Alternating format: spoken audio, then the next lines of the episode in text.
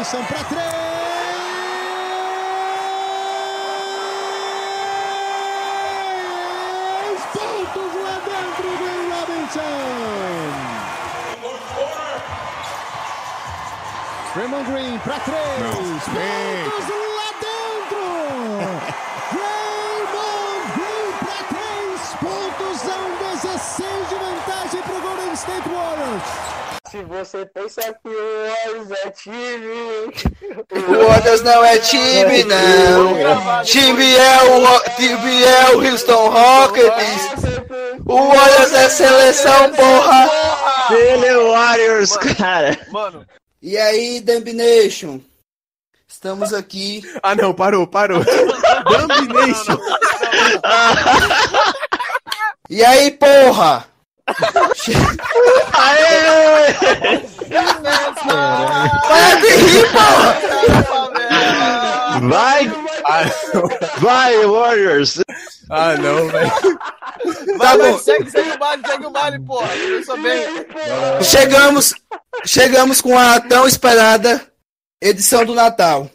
Quero desejar aqui a todos, quero desejar a todos os torcedores do Warriors um feliz Natal, um belo ano novo, que o ano que vem seja bem melhor do que esse que passou, né? A gente, infelizmente, fomos derrotados nas finais. É, estamos com uma campanha bem negativa esse ano, mas gostaria também de relembrar algumas grandes vitórias que tivemos esse ano, como o Game 6 contra o Houston, o Houston Rockets é, na semifinal de conferência, onde Steph Curry fez aqueles 33 pontos, sendo 23 no último quarto. Também quando varremos é, os Trailblazers até com uma certa facilidade. E todas as nossas oito vitórias dessa temporada, que foram todas muito especiais, porque ficou raro ganhar. Em especial a grande vitória de hoje, na noite de Natal, contra um contender da NBA.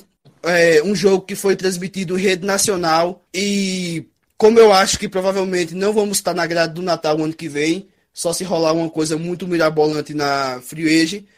Então a gente deve aproveitar esses momentos com a magia do Natal, que acho que foi, foi isso que fez a gente ganhar hoje. E é basicamente isso. Eu tô fazendo minha estreia hoje como roster.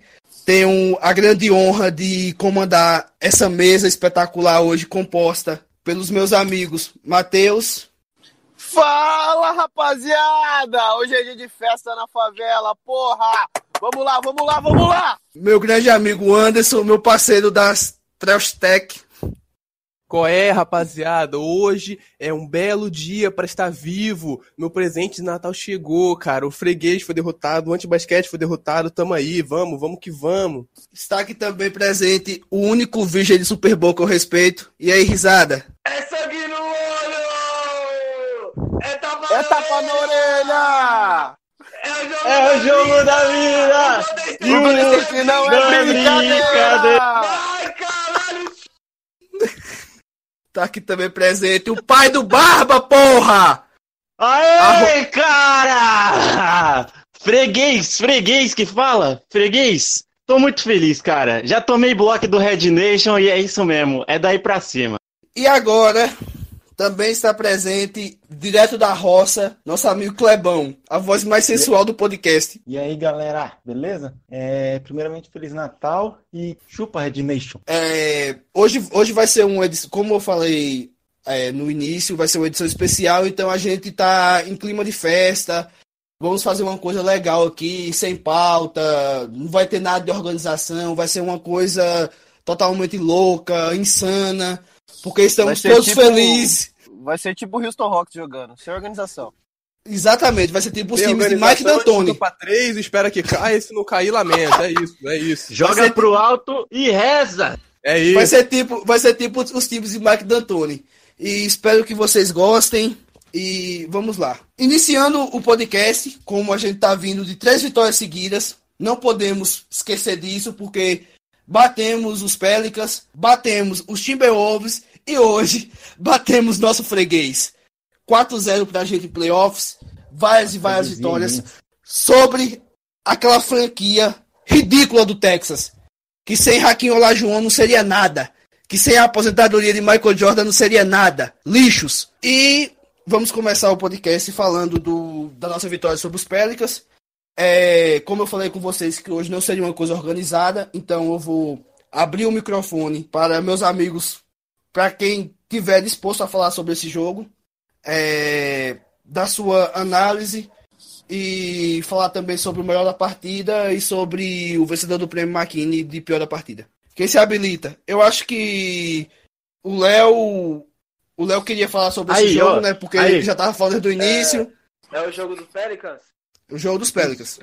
Eu só queria falar uma coisa. D'Angelo Russell terminou esse jogo aí com 25 pontos. E quem falar, quem falar para trocar o D'Angelo vai ser pranchado. Só queria aí contra os Pelicans, 106 a 102.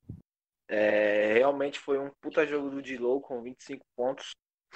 É, eu poderia muito bem ditar aqui melhor e pior da partida, mas ao meu ponto de vista, é, analisando o box score, não teve ninguém jogou ninguém jogou tão mal assim, tá ligado? É, eu, eu poderia falar o Pascal, mas o Pascal só teve 7 minutos em quadra nesse jogo. Então não dá pra você ter uma boa, uma boa base.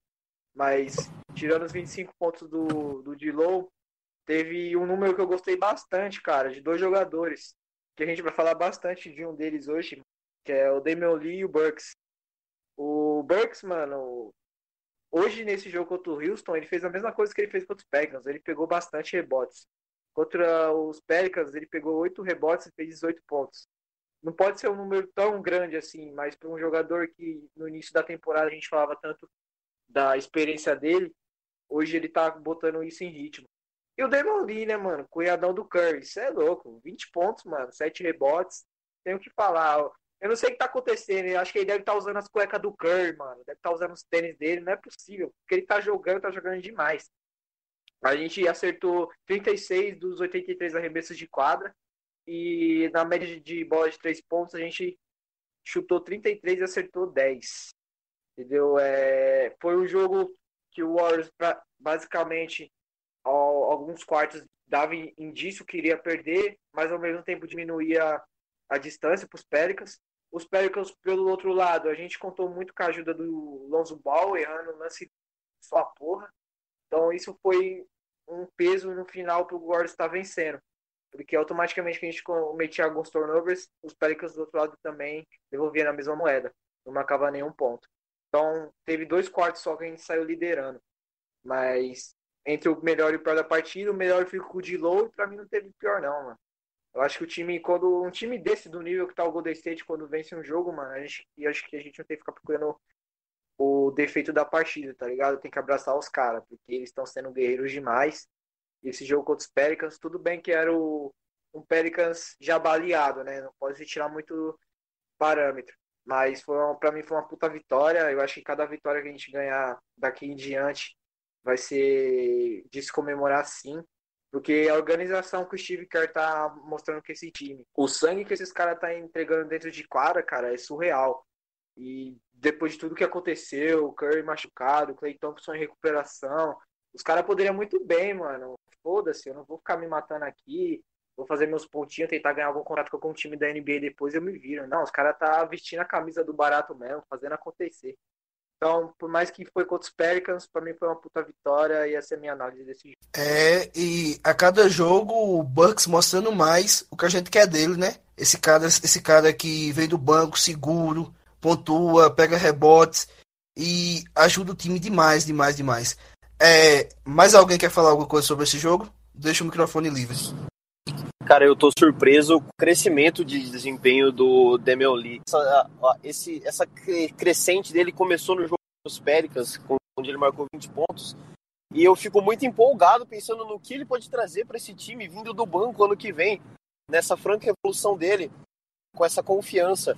Então, nesse jogo, disse, o, o time, em, em, regra, jogou muito bem. Não, não teve um, um destaque pior. Sim, até o, o Kaulenstein não jogou tão mal assim. O jogo foi bem parelho e no, no fim a gente destoou ali um pouquinho, conseguiu arrancar a vitória. Essa vitória tem que ser comemorada, assim como a gente está comemorando a do, do Minnesota e essa de hoje também. Essa de hoje com gostinho especial, mas todas devem ser comemoradas. Agora deixo aí aberto para quem quiser falar. Bom, é, como vocês é, falaram aí, é, o, o, time do Golden State teve, não teve um, um, um, jogador pior, porque tanto o Jacob Evans, que tipo, não, fez, não fez ponto, mas ajudou em algumas coisas, uma função ali, outra aqui. Então, tipo, até o Jordan Poole, é, dentro do padrão ali, fez cinco pontos, é, não tendo tanto volume de jogo. E só uma coisa que eu queria deixar aqui é, eu tô achando o Eric Pascal com pouco volume de jogo, né? É, até aqui. Eu eu esperava é, bem mais dele para ele fazer tipo uma dupla, até um, um trio de ataque com o D'Angelo Russell e, e, o Burks, mas a verdade é que ele está jogando pouco tempo. Não sei se está sentindo alguma coisa ou se ele simplesmente não está sendo é, colocado para jogar em função do, do esquema tático, mas, mas eu esperava que ele jogasse mais, tanto ele quanto quanto o Spellman. E eu acho, acho que não, não tem nada é, de ruim nesse, nesse, nesse time. Todo mundo ajudou da forma que, que achava, achava melhor. É, é, isso a minha análise. E só para só completar, é, o, eu o Clebão falando aí, realmente o Eric Pascoal tá tendo muito pouco volume de jogo. Mas eu acho que também isso se trata muito da suposta lesão que ele estava tendo no quadril e nas costas. Vale lembrar que o Pascoal de todos os jogadores do elenco do Warriors, ele era o único que não teve nenhum descanso, em tese, até começar essa suposta lesão dele. E aí ele baixou um pouco o ritmo. Ele foi um dos jogadores que mais teve presente em quadra, mas jogou algumas partidas seguidas. Eu acho que a pouca presença dele de volume é mais pela lesão, tá ligado? Hoje ele não entrou muito em quadra, mas ele jogou um quarto inteiro. Mas vamos ver aí qual vai ser a dos próximos jogos. Acho que ele tá, tá descansando porque as costas estão doendo de carregar esse time. é verdade. Terminando a análise sobre nossa vitória sobre os Pelicans, passaremos agora para a nossa grande vitória sobre o Minnesota Timberwolves. É, e antes de passar para meus nobres colegas de Fox Sports Rádio, mentira, de We Believe, é, eu não poderia não citar o bloqueio, o bloqueio duplo que o Willie Kallenstein fez nesse jogo, que foi uma coisa espetacular. E é, acho que pela primeira vez, desde quando a gente começou a temporada, não vamos ter um, não vamos ter crítica a Kallenstein em um podcast, porque parece que tudo aquilo que a gente reclamava dele sobre falta de vontade é, veio tudo à tona nessas últimas semanas. Ele tem evoluído muito. É... Ele ouve podcast, mano. ele tem evoluído, ele tem evoluído muito nas, nos últimos jogos.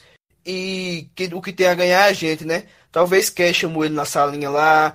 Gwyn também, como é um cara que tem muita moral, pode ter dado um papo para ele e falar que pelas bandas de São Francisco, pelas bandas do Chase Center, as coisas são diferentes. Green foi deu galera... um tapa na cara dele, isso sim, velho. Chegou lá no. deu um tapa no orelha e falou, irmão, vira homem aí, caraca. Tá jogando aqui, tá pagando pra quê? Pra tu ficar assistindo o jogo da quadra, irmão? Vira homem e joga essa merda aí. Aí o cara. Ou tu apanha ou joga. Aí Basicamente isso. Basicamente isso. E, e aí, galera, o que você tem a falar sobre esse jogo? Deixa o microfone livre mais uma vez. Bom, eu acho que ele foi bem porque ele não marcou o Taos. Ele marcou o Jeng. Por isso que ele foi bem. Realmente. Não, e pior que o, o Taos nem jogou, mano. É... Oh, mas eu, eu não cheguei a ver tanta coisa desse jogo. É, não, não assisti, mas eu vi um lance do Kaulistein que ele foi, deu um bloco correu loucamente e fez uma Enterrou. ponte aérea na mesma, na mesma jogada. O Dilô viu ele, ele tipo disparou, parecia que tava correndo pra fila da merenda, tá ligado? Não parecia o Zion Colestein. correndo. É, parecia o Zion correndo pra fila da merenda, mano. Ali, ali, teve, ali teve muito de Draymond Green e nada de Willie Cauley-Stein. Nem parecia ser ele. Exatamente, só, E só é, isso tá- pra tá falar. deixando- ele tá. Não sei o que tá acontecendo com ele aqui, tá deixando de ser preguiçoso. Talvez Já foi isso que tá mesmo, né? acontecendo, Já, já É. falei que tá acontecendo. Eu, tenho, eu quero ressaltar uma coisa de que quando eu não posso ver, fora hoje, que é Natal, né? Mais, a magia acontece no Natal. Mas quando eu não posso parar pra ver o jogo, nem acompanhar pela internet, o Warriors vai e ganha, velho. Eu vou, ter- vou voltar, vou acompanhar porque o Wiseman não tá vindo aí, velho. Precisamos de Wiseman pra gente estar no Natal ano que vem, né? Exatamente. Ai, meu Deus do céu. Na verdade, É. não, deixa, eu vou falar no, no debate. Não vou soltar agora, não. Vai lá, segue aí. É, tem, tem, tem perguntas sobre Cauley-Stein no debate e guarda. Tem mais, alguém tem mais alguma coisa pra falar sobre esse jogo? Eu só queria falar que essa vitória do Timber contra o Timberwolves é, não me animou tanto, porque eles estavam vindo de uma sequência de 12 derrotas. Então, é, eu já esperava, tipo, que é, a gente poderia ganhar, tá ligado? Então, mas em nossa, nossa atual situação, qualquer vitória tem que ser comemorada, porque a gente também não tá. Então, mas se vocês for parar pra ver esse jogo, a gente liderou a maioria do, do, do jogo inteiro, mano. Teve momentos que a gente abriu distância de 14 pontos do, do. Minnesota. Cara, então, isso que eu ia falar, que eu, que eu ia guardar pro debate. É, a gente não tá só ganhando, a gente tá ganhando e jogando bem. A gente tá conseguindo é, ser regular durante os jogos. Matheus, ma- é, então, mas você deve lembrar que eu falo isso desde quando começou a temporada. Que desempenho, a gente tem desempenho. É porque a gente, costu- a gente costumava espalhar a farofa em, em, em níveis Kirk Cousins em prime time. A gente, a gente espalhava a farofa biz. Não A gente era muito bizarro. Não, tio. Não cita meu quarterback, não. Deixa ele quieto. Sim, Ele tá, então- ele tá descansando pra jogar os playoffs. Então, mas Sim, mas- espalha a farofa Tá descansando com- pra ser eliminado lá no. Super Bowl mais uma vez. Dale. Não tem como ser eliminado no Super Bowl, Wellington. Meu Deus. Oxe, É nem fui eu. Fui eu, velho. Fui eu, nem- playoffs. eu nem falei nada, velho. Ô, Abrão. Foi Anderson. Foi? Anderson. Eu não tô nem pensando, mano. Ele vai ser eliminado só nos pra- offs, é isso que importa. Só pra completar o raciocínio, porque a vitória contra os Pelicans teve momentos no jogo que os Pelicans estavam liderando. Então, contra os Minnesota, mano, foi algo surreal. Quando eu vi o Golden State liderando por 14 e mantendo a distância, mano, eu falei, porra, não é possível que tá acontecendo isso. Então, Sim, mano, Matheus, é, continua. era o que eu tava falando. Assim, tá- provavelmente não nos próximos jogos, porque o nosso time é, é esse aí. Mas eu acho que quando o Curry voltar ali pro meio, pro fim de fevereiro, a gente vai ganhar muitos e muitos jogos. Não, não acho que nós vamos pros playoffs, mas eu acho que a gente não fica no top 5. Sim, Com- sim, sim. Com, com essa melhora exponencial da equipe, eu, eu acho que a gente não, não tá no ponto de pensar em draft. Acho que a gente tá é, é, pagando por ter falado cedo demais nos últimos podcasts. Ô, cara, se a Mas- gente, se a gente emendar aí mais uma, uma sequência de. Por exemplo, se a gente continuar nessa mesma pegada e fizer mais, sei lá, cinco vitórias consecutivas, a gente já vai brigar lá pra cima, cara. Aí, É, porque, aí a não, volta de Curry vai ser adiantada. Olha a média do, do Houston. Houston acho que tá 29 de 10, 26 de 10, algo assim. Não é algo tão surreal. Não, Rios tá 21 de 10. 21 Isso de não é 10. algo tão surreal, mano. Não é algo tão surreal.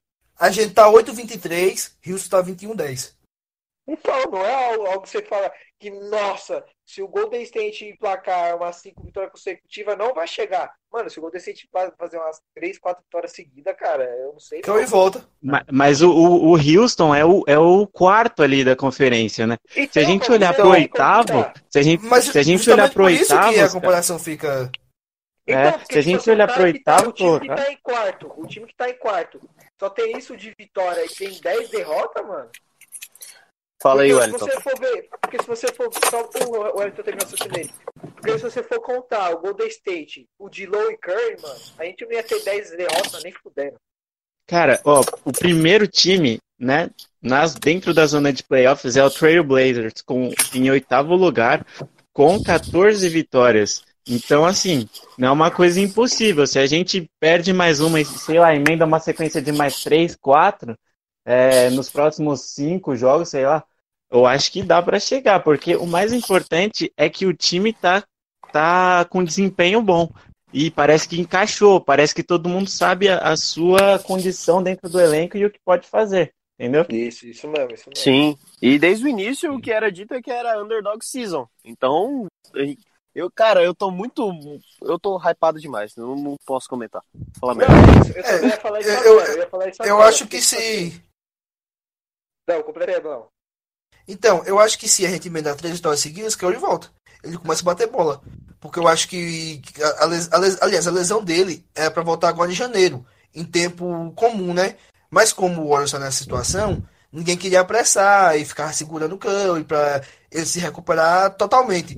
Então, eu acho que se a gente começar a emendar uma sequência dessa, vai ser inevitável ele voltar, porque a chance de playoffs vai começar a bater na porta.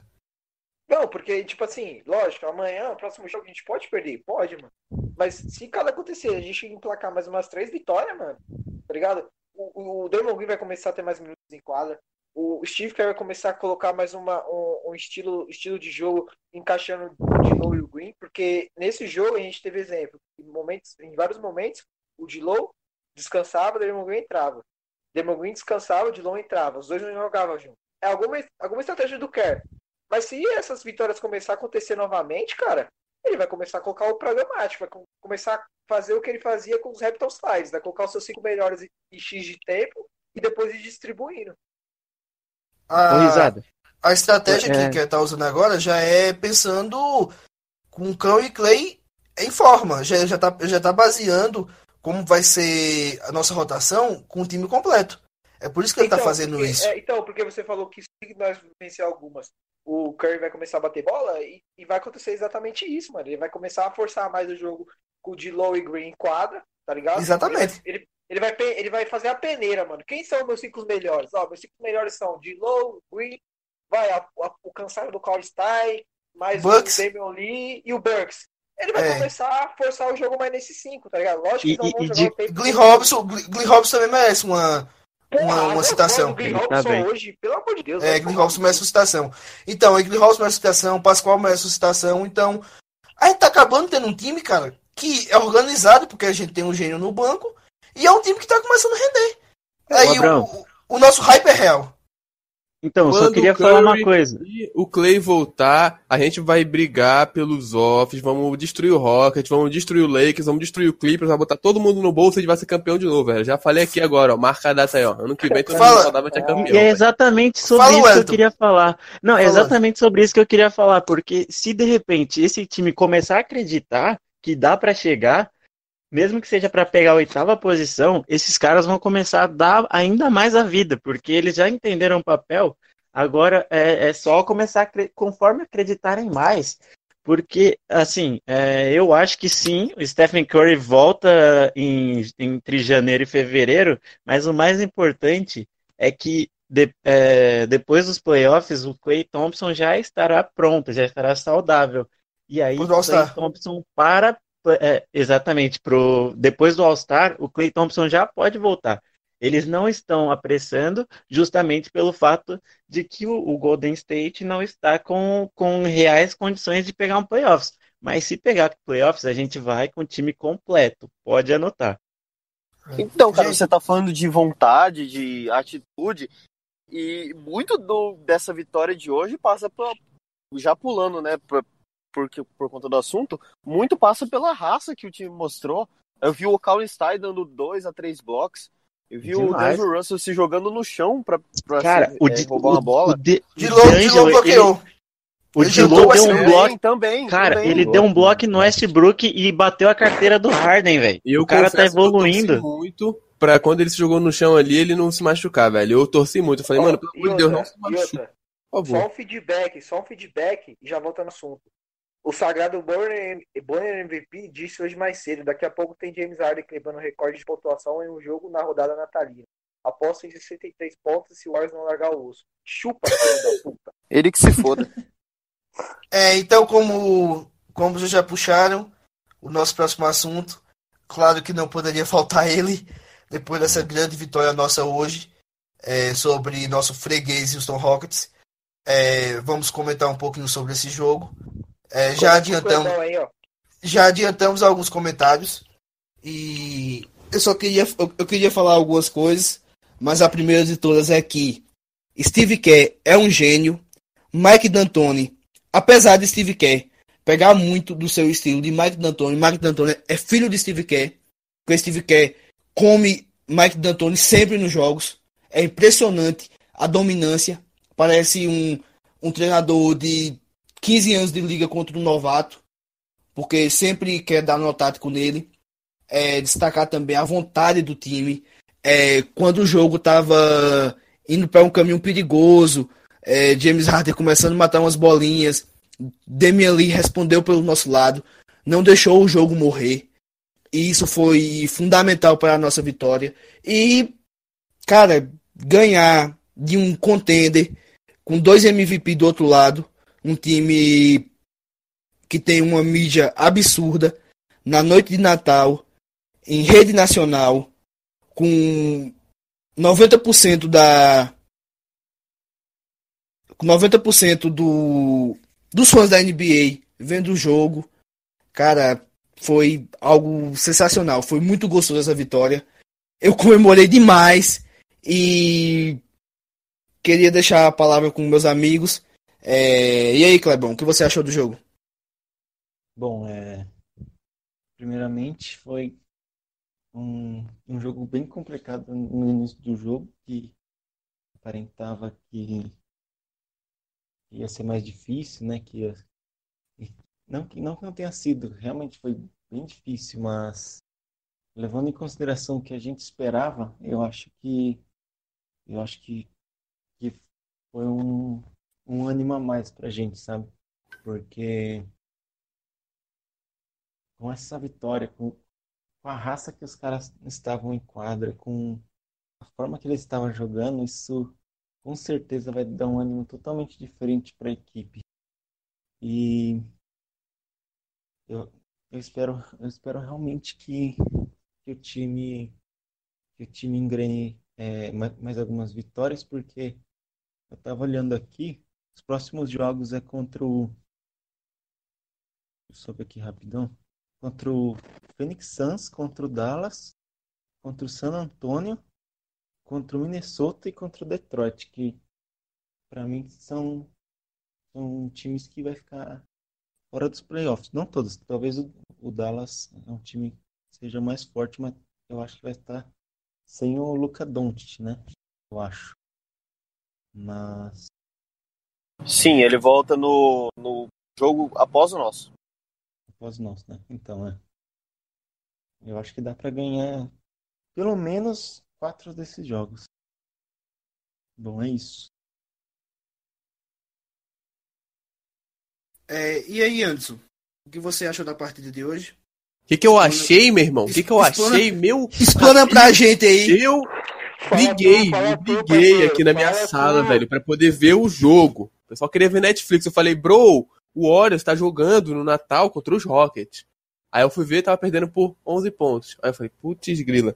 Mas eu falei, não, mano, bota fé, velho. Bota fé porque Natal é Natal. Aí, cara, aí a magia começou, cara. A magia começou, cara. Como o Globo Esporte disse agora há pouco, velho. O cunhado do Stephen Curry, velho. Apareceu e o Harden sumiu. O Westbrook acho que foi o maior destaque aí pro prêmio, pro prêmio de melhor jogador dos Warriors foi mano. Fez um papel fundamental na vitória dos Warriors. E, cara, do time todo mundo todo mundo ali no final contribuiu. Draymond Green matou duas bolas de três, Glenn Robinson matou bola de três, o D'Angelo Russell bloqueou e deu steal. Mano, foi uma coisa linda, velho. Até a dancinha do Jordan Poole no começo do jogo, velho, foi uma coisa linda de se ver, cara. Então, cara, hoje, como eu falei no começo do podcast, foi um belo dia pra estar vivo. Porque, mais uma vez, cara, mais uma vez, a, a nação vermelha falou assim: ah, mas porque, mano, franquia pequena, ostracismo, velho. Fregueses. Fregueses, entendeu? Fico feliz pelo meu time, cara. O time jogou muito bem. Sem o, sem o Curry, sem o Clay, cara, o time, sério, faz uma das partidas mais bonitas que eu já vi dos Warriors ultimamente. O time rodando a bola, o time jogando junto. Cara, todo mundo confiante. O buzzer beater do Kaibo, mano. Mano, eu vou até fazer o Kaibo aqui no NBA 2019, vou jogar com ele o Mike Curry aqui, mano. Ô, pelo amor de Deus, velho. Pelo amor de Deus, o time tá jogando muito, cara. Hoje foi uma das melhores partidas que eu já vi do Warriors G-League que a galera fica zoando, velho. Sério mesmo. E, pelas próximas partidas, eu espero, eu torcer pela vitória, velho. Mas se o time perder, não ficar bolado, não, porque todo mundo sabe que eu tô apoiando aí a campanha pro, pro draft do Wiseman. Então, é isso. Como eu falei, né, no início do podcast também, eu acho que a vitória de hoje teve peso de playoffs e vai sim ficar marcada como um, uma, uma, uma, grande vitória na nossa história, porque a nossa line-up, é, enfrentar um time contender, com todo aquele contexto que eu já falei atrás, né, televisão nacional, Natal, time contender, tudo aquilo. E como foi a vontade, a dominância, porque nosso time dominou. Chegou no segundo tempo, nosso time dominou o Houston Rockets. Então foi uma coisa é, é, realmente sublime pra gente. E aí, risada? E aí, risada? Fala aí, meu amigo, o que você achou do jogo? Já, o Anderson falando bem. Belo dia para estar vivo. Esse dia vai entrar pra história, vai ser um marco. Esse dia vai ser um argumento pro resto da vida quando tiver um debate entre o torcedor do Houston e Golden State. Tá ligado? Ah, ganhei de você, irmão. Vocês perderam pro time do Warriors da G-League, xará. Entrou pra história, irmão. Não tenho palavras. Demon Green, em semana que todo mundo ficou zoando ele, dizendo que ele nunca foi coração do time, dizendo que ele nunca foi importante, dizendo que ele não era ninguém sem Curry e Clay Thompson. Demon Green, no início da temporada, disse que ele estava treinando para acertar, para acertar 8% dos arremessos de três pontos, para contribuir de alguma forma. E hoje ele acertou aquelas bolas que até o Eduardo Agra, na transmissão, desacreditou. É, Green Robson, mano, que bolas foram aquelas? Ele mostrou pro James Harden quando faz step back, cara. Ele mostrou, ó, oh, filho, é assim. Ele mostrou, irmão, ele ensinou. A porra do irmão, eu falei aqui, ele tá usando as cuecas do Curry, tá usando o sapato dele, não é possível. A irmã dele deve estar. Tá, a irmã do Curry deve estar tá colocando uma pistola na cabeça dele e fazendo esse filho da puta jogar, tipo. Tá ligado? Porque você olha pra porra da TV, você vê o Dilo e o Damon Lee igualzinho. Os dois tá idêntico, todo jogo. Eu não tenho palavras para descrever o que aconteceu hoje, mano. Eu não tenho, tipo, eu não tenho. Eu nem quero saber o que vai acontecer no resto da temporada, tô um pouco me fudendo. Só a vitória cima desses caras hoje, mano, eu já ganhei o resto do ano. Foi um puta presente de Natal, mano. Golden State Warriors fez os seus torcedores mais felizes nesse dia de Natal, mano. Foi um puta presente, tá ligado? Nego zoando a gente do jogo, dizendo que iria ser uma sua, o Bonner MVP, chupa seu filho da puta, cadeira do caralho. Que é o Golden State Warriors, porra. Falando que ele ia marcar 63 pontos em cima da gente, truta. Oh, se liga. Ed Neto tá chorando até agora. Eu queria ter um pay view da sala dele, irmão, durante o jogo, pra ver esse filho da puta quebrando a TV, quebrando tudo, tá ligado? O Warriors é gigante, mano. A franquia é enorme e tem que respeitar, mano. Tem que respeitar. Até a porra do Kevin Durant deve estar tá na casa dele lá pulando, o tendão de Aquiles dele estourado. Tipo, Hoje foi demais. Eu não quero analisar porra nenhuma, mano. Eu não quero analisar nada. Eu só quero deixar o meu chupa e o Rock.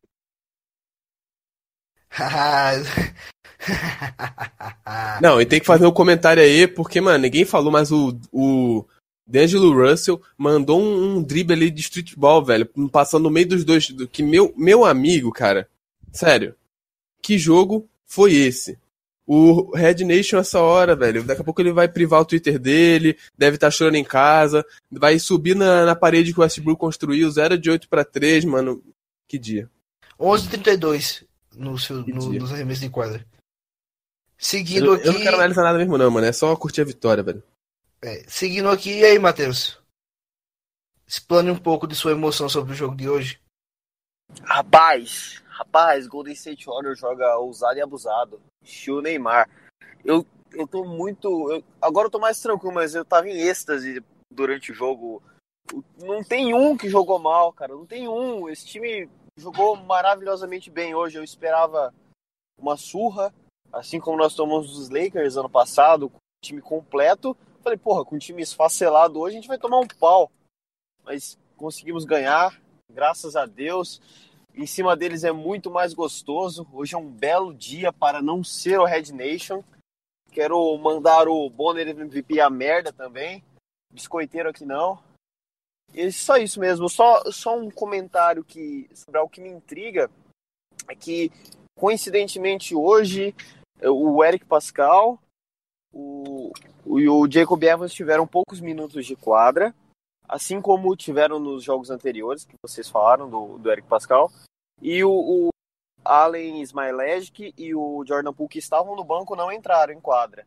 Então, eu não, não sei até que ponto a pressão de ser um jogo de Natal e tal, de ser contra um contender, fez o Kerr não utilizá-los. Não sei se tinha algum problema, mas eu queria muito vê-los em quadra, principalmente com esse momento bom do time que traz confiança. Mas é isso, é aproveitar essa vitória. Dia 27 vem a próxima contra o Phoenix Suns e vamos fechar no dia 31 contra o Dallas. Cinco vitórias seguidas. Confia. Quem confia digita um.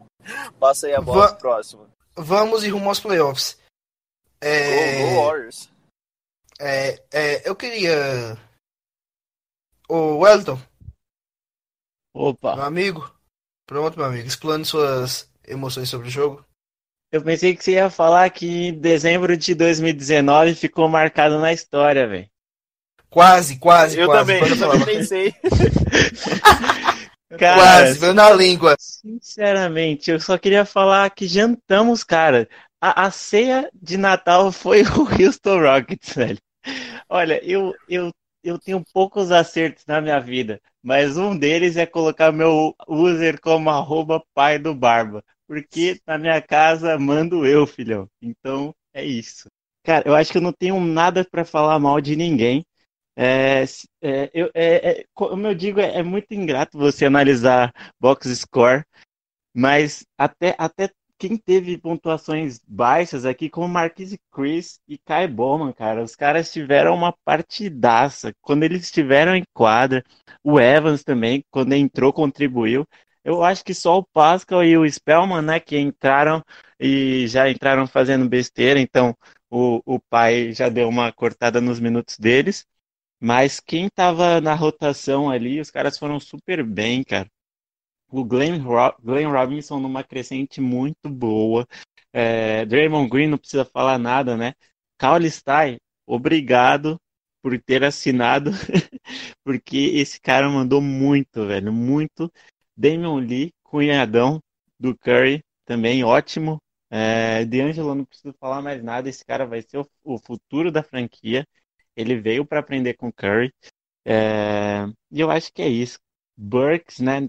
É, você olha para a pontuação do Burks, ele fez oito pontos aqui, mas pelo volume de jogo dele, parece que ele fez uns 25, 30, tá ligado?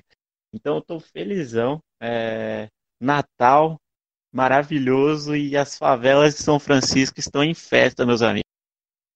Só pra, só completar, mano, é, falar um pouco de números. A gente teve três jogadores na partida que somou 20 pontos, cara. Isso é foda, mano. Damon Green, Damian Lee e Angelo Russell, mano. Os três somaram 20 pontos, mano. Isso é fodástico, tá ligado? Não tem nem palavras. A gente reclamava tanto da rotação, que ninguém vindo do banco pontuava. E hoje a gente tem três jogadores no time que pontuaram 20 pontos. Fora o Risada. que pontou 10. Risada. E o Damon Lee saindo com 15 rebotes, cara. Esse número é muito expressivo, até porque ele nem é um cara alto. É, então, é por isso que eu falei Sim. no início do, da análise dos Pelicans, do número de rebotes que o Bucks estava pegando. Porque ele não é um cara que, porra, vai lá e pega o rebote. Não, e ele tá pegando, mano. Tá ligado?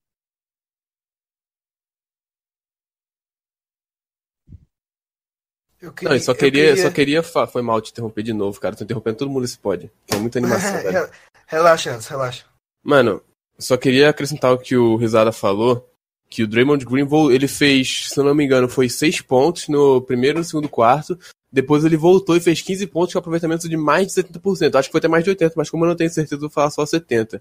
Ele, teve, ele fez 15 pontos com mais de 70% de aproveitamento. Mano, ele foi fundamental, cara. Ele foi fundamental na defesa, em todas as trocas de marcação e, é, da galera do Ele sempre chegava na, ele sempre chegava na sobra, mano, e contestava o arremesso, mano. O maluco, ele, mano, hoje, toco... hoje, é um péssimo dia para quem falou mal do Draymond Green. Só pra, só pra Aquele toque que ele deu no Capela, deixou o Capela sem pai, sem mãe. Não, Capela tá no bolso do Green até agora. Só pra completar o raciocínio do, do Agim, fora os pontos, ele pegou 11 rebotes também. Capela tá sem pai e sem mãe até agora, com aquele toque que ele tomou do Green. Oh, deixa eu perguntar uma coisa pra vocês. o Looney tava fora desse jogo mesmo ou ele não jogou por opção do Kerr? Eu, Sim, agora que eu tô não, lembrando que eu não vi ele. Ele, Ele- tava fora mesmo, ele tava de terno. Ele não, não, não estava disponível. Ele tava Ah, trajado, tava trajado pra de gala. Pode Acho crer, que ele sentiu alguma coisa, parece. Acho que foi no Ele tava vestido de Curry hoje. Ó, ó, Exatamente. só- e só pra não passar batido, Green Robson tá, 18 pontos. Glenn Robinson, Deus, cara. Pelo amor de Deus. O que ele fez ali no final do jogo, velho. O Harden vai dormir e vai, mano, vai sonhar com ele. Esse cara Pô, jogou isso- demais, isso- velho. isso- Demais. Isso, parece o Raptors Fives. Dois jogadores somando 20, três jogadores somando 20 pontos, um, um de- somando 18. Porra, Dois duplos duplos. É, os jogadores de hoje desrespeitaram o Clay Thompson e o Curry no banco. Estão jogando igual eles, caralho. Exatamente. Ah, mano, mas na moral, mais do que os jogadores, a estratégia do Steve Kerr é o que mais Deus. merece destaque pra mim, porque a, a estratégia de dobrar sempre que o Harden passa a meia quadra foi É. sensacional. Isso matou o Houston e o Mike D'Antoni, o famoso Brett Brown da, do lado oeste. Ele, ele é um gênio. cu. E só pra completar o raciocínio, Matheus, eu acho que Oi. as coisas boas que o Greg Popovich fez na vida, uma delas é ter orgulho que é a porra do Steve Kerr, mano. Concordo, concordo.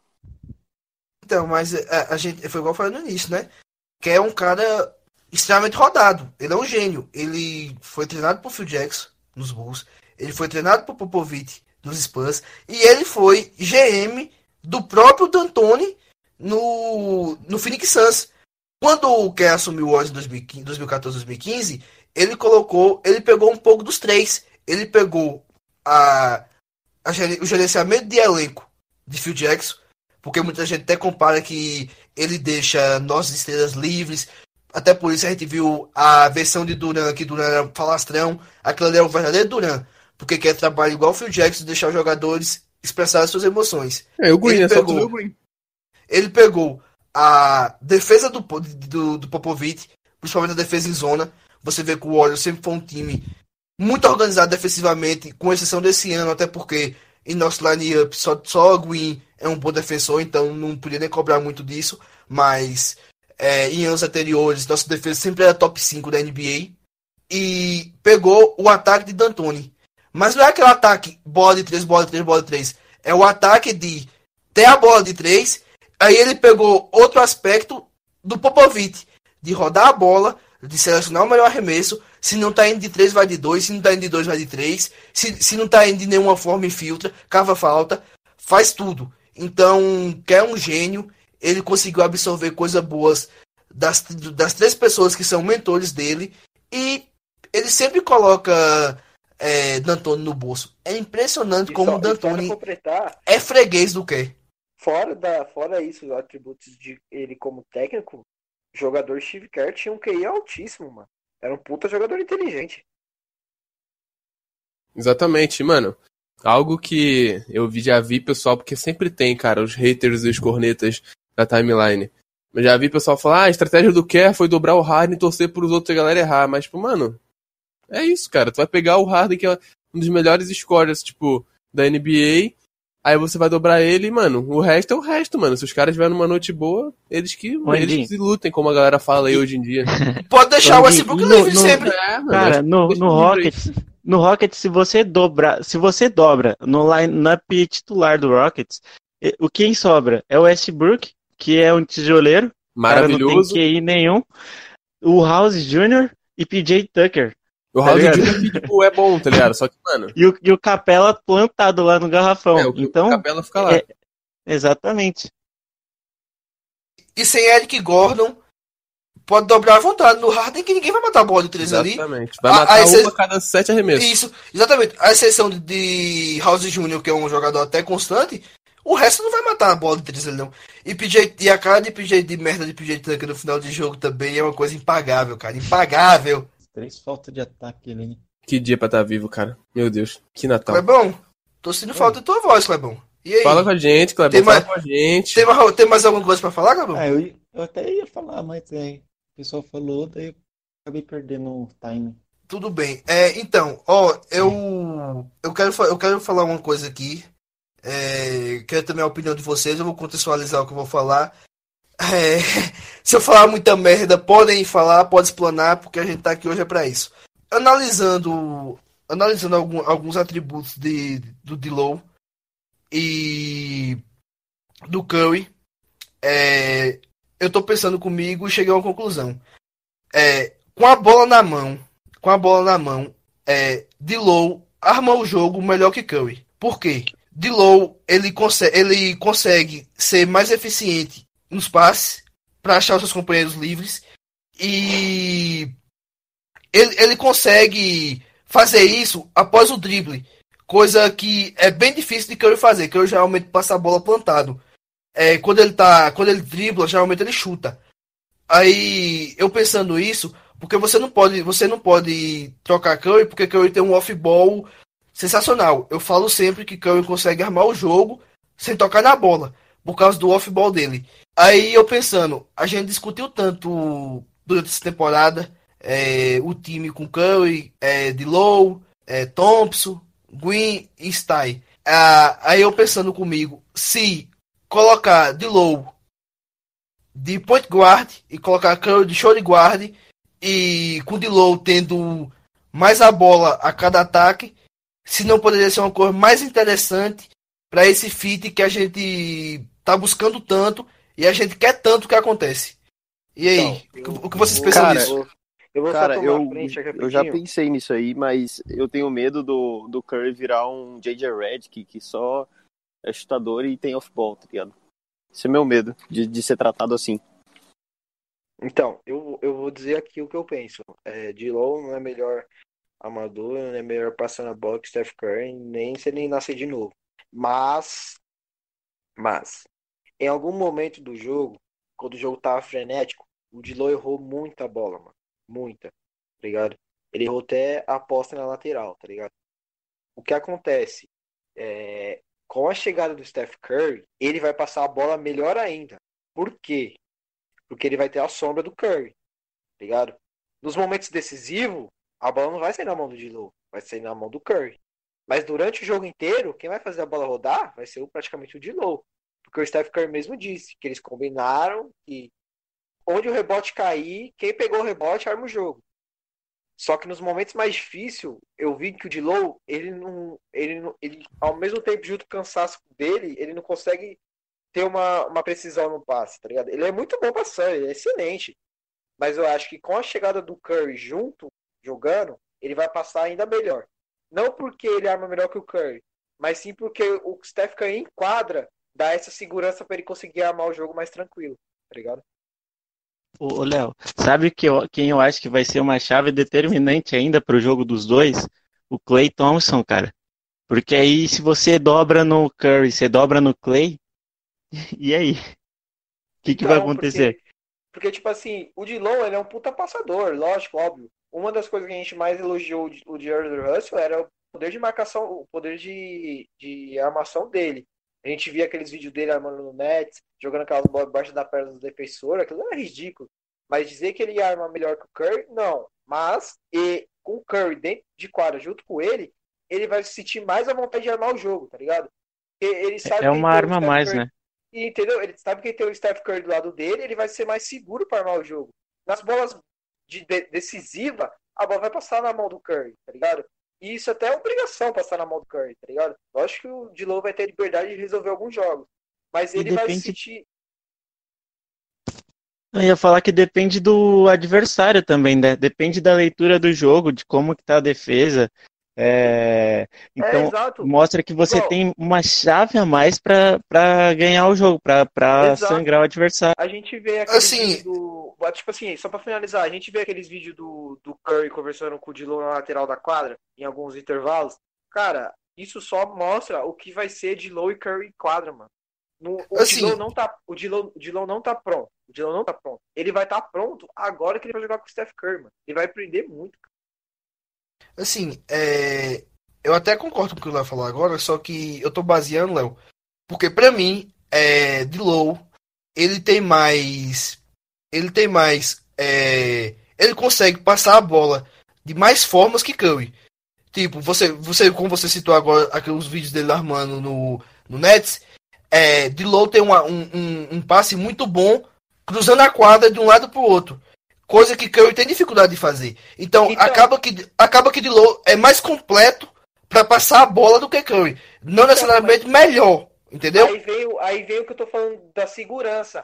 Um vai enaltecer o jogo do outro.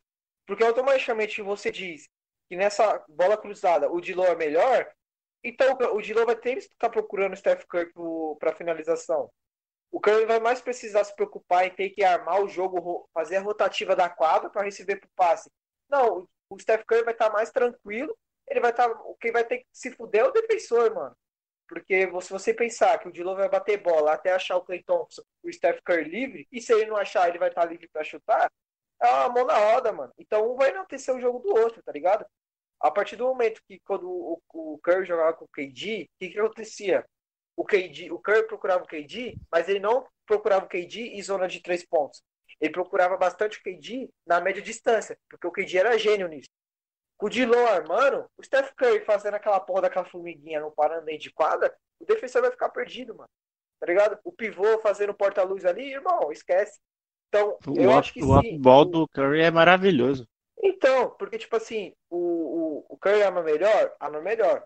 Mas, com o Dilow em quadra, vai enaltecer um jogo do outro. E o, o D'Angelo Russell vai ficar mais à vontade ainda em armar o jogo. É o que eu penso. É, o off-ball de Curry é sensacional, né? Espetacular. E uma coisa aí, que eu gente? acho. Foi mal interromper de novo. Uma coisa que eu acho legal Pode- pode. do. Que alguém. Acho que foi o Risada que falou. Não, foi o Matheus que falou que tinha medo do Curry virar um DJ Redick. Cara, eu acho que é uma, é uma via legal pro Curry quando ele tiver numa, numa estágio mais avançado da carreira dele. Virar. Jogar como o DJ Redick ou até o Ray Allen jogava, sabe? Porque. Era um, era, um, é um estilo de jogo que ele vai conseguir fazer as cestas dele, fazer uns bons números, vai conseguir ajudar o time e não vai, sabe, se desgastar muito fisicamente, vai se manter bem, porque, mano, o Curry tá com 30, 31, não sei. E, tipo, imagina quando ele tiver com 35, 36, tá ligado? Porque arremessador dá pra jogar um tempinho a mais, né? Tipo um pivô, que é mais embaçado. Mas, tipo, é bom pra ele, ele também faz, dar uma cadência no jogo dele jogando de um jeito mais conservador. Então, acho que agora dá pra ele já ir jogando, tipo, desse jeito. Não, não ele no full, é, como é que posso dizer? Jogando total no estilo do J.J. Redick, mas sabe, dando uma ali entre o meio termo, porque mano, ele vai ter ele jogando assim vai ser bom pra ele, vai ser bom pro Dilow, vai ser bom pra todo mundo que vai estar ao redor dele, porque ele vai criar espaço pro Dilow e vai ter o Clay, e mano, nisso ainda vai ter o Green, que mano, o Green é ótimo em fazer uns umas infiltrações, tá ligado? Fazer uns cortes e, mano, pegar a bola e fa- umas cestas fáceis que a galera deixa nas sobras por causa, por causa que a galera tá focada na atenção entre vai ter o, o Clay, o Curry, o D-Low, a galera toda ali, então o Green é ótimo aproveitar esses espaços e filtrar pra sexta, então, mano, vai ter todo um, mano, vai ter todo um esquema rodando que acho que o Curry jogando assim, só se mexendo, do jeito que ele gosta, fazendo um off-ballzinho, velho, vai ser bom pra todo mundo. É justamente isso que eu pensei também, Anderson. É, porque Curry, o off-ball de Curry é sensacional. Então, por exemplo, colocando o Dilow para armar 45% dos, dos nossos jogadas de ataque, Curry 30%, porque vai sobrar a bola para Green também, né? Apesar que eu não concordo muito que Green pega a bola em momentos decisivos, aí eu concordo com risada. É, nos 5 minutos finais do quarto quarto, a bola tem que ser na mão de Curry. Porque é o cara mais calmo do time, e sempre foi e vai ser assim, então tem que ser na mão, na mão dele. Mas, É, tipo assim, só pra completar o que você falou, eu também não concordo do Green armar. Mas a gente tem que concordar que quando ele vem correndo daquela porra daquela defesa, Igual o Mamute. ataque, igual o Mamute pra fazer uma bandeja, aquilo ali é espetacular, mano. ah, claro, o, o, o costa a costa dele é algo sensacional, né? Só que o problema é que ele erra muito fazendo aquilo. Quando ele acontece. escorrega e cai com a Sim, bola. Ele erra, mas É, sim, sim. Eu acho que, tipo, uma vez ou outra, dá a bolinha na mão dele. tá ligado? Hoje ele fez uma sensacional. E Deixa só o que só- você percebeu que ele faz isso quando ele, ele imediatamente que ele pega o rebote e já corre. Ninguém pega a Sim, bola. sim. Então, mas é isso. Eu acho que com, com Dilow e Cão em quadra, é, ele, ele teria mesmo para fazer isso. E é até engraçado que nessa temporada ele tá tendo menos a bola na mão. Mesmo com a lesão de Curry e só com o Dilow em quadra, ele tá tendo menos a bola na mão. Eu acho que é até pela aquela necessidade que eu já tinha falado aqui no post antes, que Dilow tem de ter a bola na mão. O Dilow funciona melhor com a bola na mão. Então acho que até por isso o Green tá mais recluso para dar essa confiança para Dilow e fazer o jogo dele fluir, né? Alguém tem mais alguma coisa para comentar sobre esse assunto? Acho que o que ele é bom, deixa que é bom fazer o, fazer o comentário dele. É, eu acho que o D'Angelo Russell, ele cadencia muito melhor o jogo do que Curry e Green, por exemplo. Porque normalmente é, Curry e Green, ou eles, ou o Green sai correndo para fazer a rotação lá na frente e Curry já para, já tenta um screen para tentar arremessar de três logo no, no, nos primeiros segundos de, de ataque.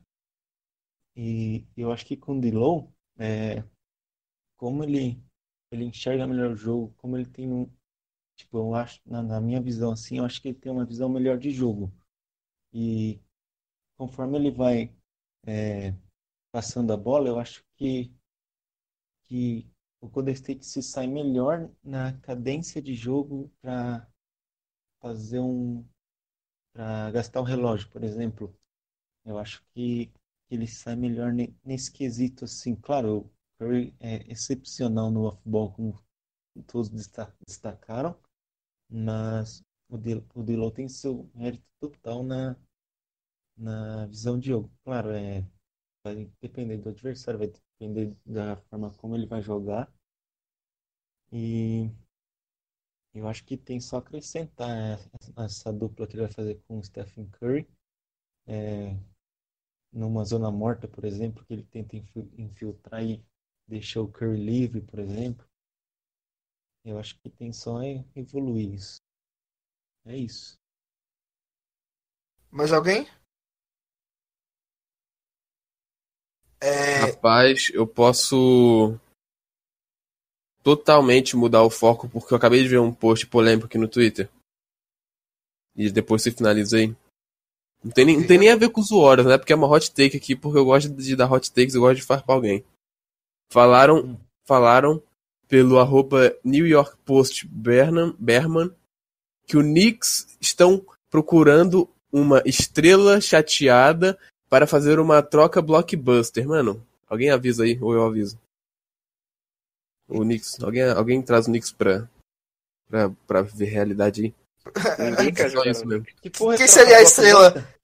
Blockbuster é uma troca absurda que ninguém espera, velho. Tipo, sei lá, quando o nego trocou o CP3 pro Thunder e o Westbrook com um caminhão de Pix, tá ligado? Ah.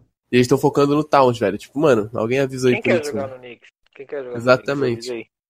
Exatamente. Alguém avisa aí o Knicks só tem uma coisa boa que é ser de Nova York, então, mas como isso ultimamente tá caindo o peso porque diversão tá tendo em todo lugar, então.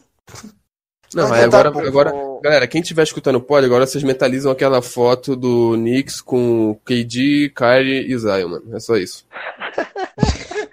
oh, e deixa eu falar, a gente vai para as perguntas do Twitter, qual que é a fita? Não. Perguntas do Twitter, ó, Abraão. Não, não, não. Perguntas do Twitter? Agora não, eu vou ler para agora eu vou ler para vocês.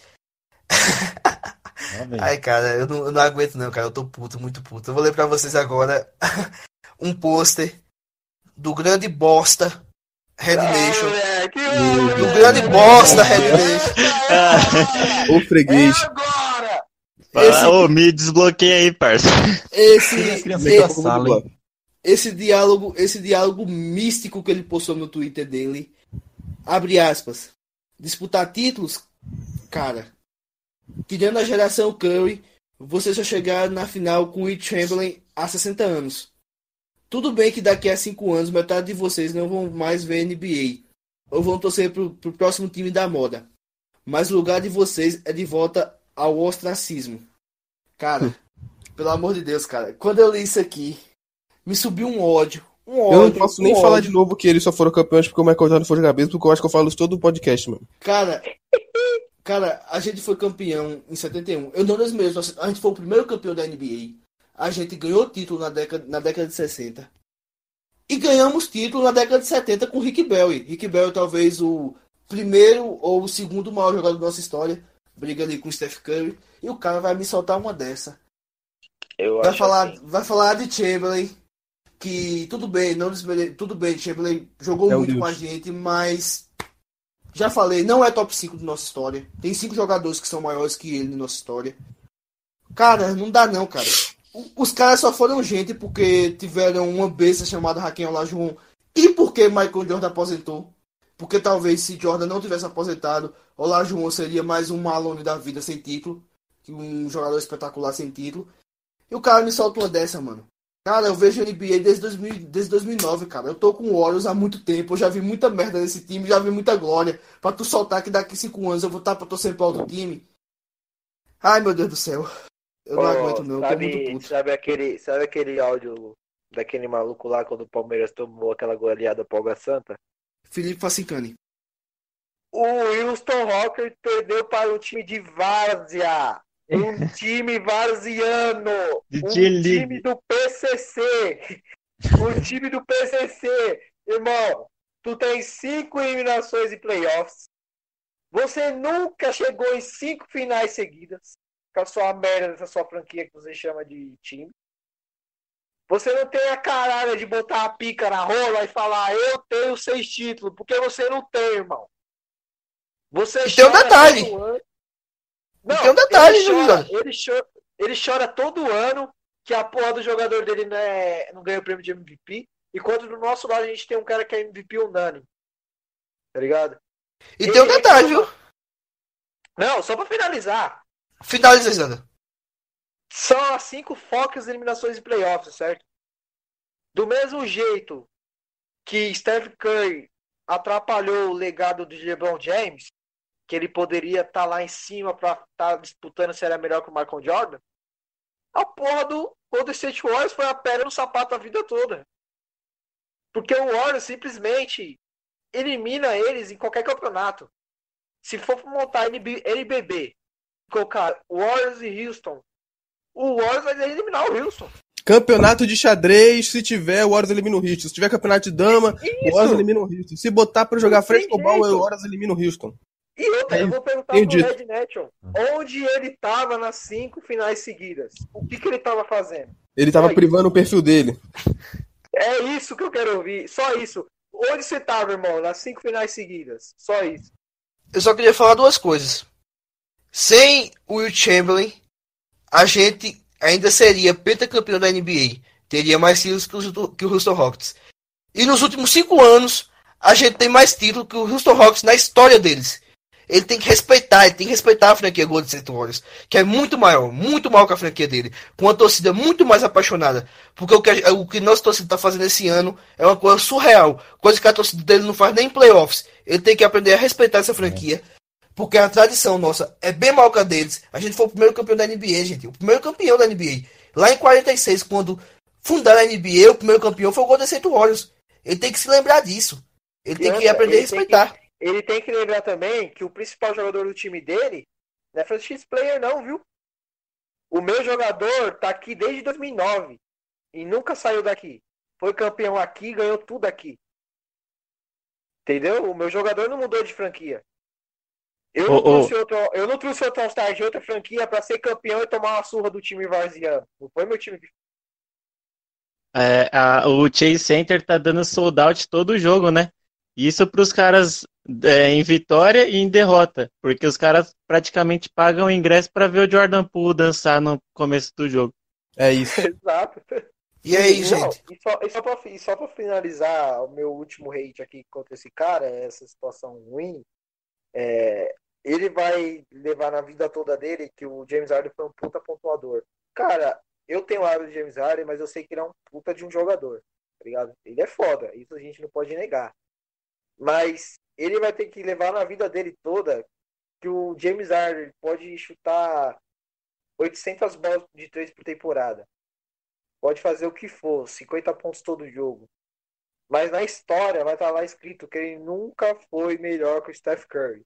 Isso ele vai engolir seco pro resto da vida dele. Então deve ser difícil para ele, mano, ter o Golden State Warriors todo dia, toda temporada, todo ano jogando contra eles do jeito que joga. Ainda mais ter essa essa suposta estrela. Porque se a gente for pegar os Lakers, LeBron James, o, eu falei esses dias no Twitter, o torcedor dos Lakers é, chupa a bola do LeBron James pelo jogador que ele foi em outras franquias, não pelo, não pelo que ele foi nos Lakers.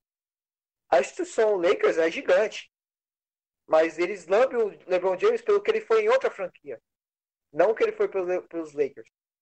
O Rio, os torcedores de Houston lembram do James Harden pelo que ele faz a cada jogo, pontuação e tal. Mas o que o James Harden trouxe para Houston? O que o James Harden ganhou para a comunidade de Houston? O que o James Harden fez pela franquia? Nunca fez nada. O Steph Curry fez tudo por um time só, por uma, uma cidade não, né? A gente já mudou de lugar a vida toda. Mas fez tudo por uma comunidade só, cara. Então eu acho que ele deve se. Por um estado, Rizan, por um estado. Ele deve chorar no banheiro todo dia. Porque ele vê lá dois MVPs, três títulos, tá ligado? Então, ele não dorme, mano. Ele não consegue dormir à noite. E é isso. E aí, Clebão? E... Vamos, vamos ratear? Anteriormente eu tinha lido que ele tinha falado o seguinte. É, tinham perguntado para ele, é, tinham perguntado não, tinham falado para ele, é, foi basicamente mais ou menos o que o Zadinha falou agora, que, que o Curry tem é, três anéis e que, e que o que, o, e que deve ser difícil para o Harden. Ele falou que quando, tipo, eu fiquei olhando e falei, como assim, né? Porque tipo, o que ele falou foi que é, eles, eles tiveram dois títulos com o Hakim Olajuwon e mas que antes disso eles tiveram é, alguns jogadores que é, nas finais não é mérito, mérito é o que acontece antes de chegar nas finais. E, então, eu fiquei pensando, falei, cara, tipo, uh, tantos jogadores passaram pelo Golden State, tantos jogadores fizeram tanta história, ganhando título, ganhando tudo, e o cara fala que é, chegar nas finais não, não, é, não é mérito nenhum. E tá de sacanagem, né? Aí é um, aí deve ser colocado como um dos diálogos mais místicos da história. Chegar nas finais não é mérito. Mérito é ser eliminado sempre. Aí é um mérito da porra ser eliminado sempre. É, é, é claro elimina... né, eles são eliminados é, sempre, é porque, né? É, porque é aquilo. É... A gente. Você fala que. Ele fala que mérito não é chegar na final. Eu acho que as pessoas gozam tanto por números que esquece qual é o objetivo principal do, do campeonato, que é o quê? Ganhar a porra do título. Uhum. Não adianta, truta, você fazer 40 pontos, 50 pontos todo jogo. Chega no, nos novos, você caga quando vê o Golden State. Ou agora eles vão ter a facilidade de não encontrar a gente nos playoffs. E vai perder pontos times. E aí, irmão, que história tu marcou? Tu mar... cê, cê, cê... A sua franquia gente... foi conhecida, a sua franquia foi conhecida na história por ter um jogador que era pontuador, mas que nunca te deu nada. A gente vive muito isso com, com o Utah. E o Utah foi um time sensacional com o Stockton, com o Malone. Malone era um score sensacional, gente. Malone, Malone conseguia fazer 40 pontos na defesa do Chicago Bulls.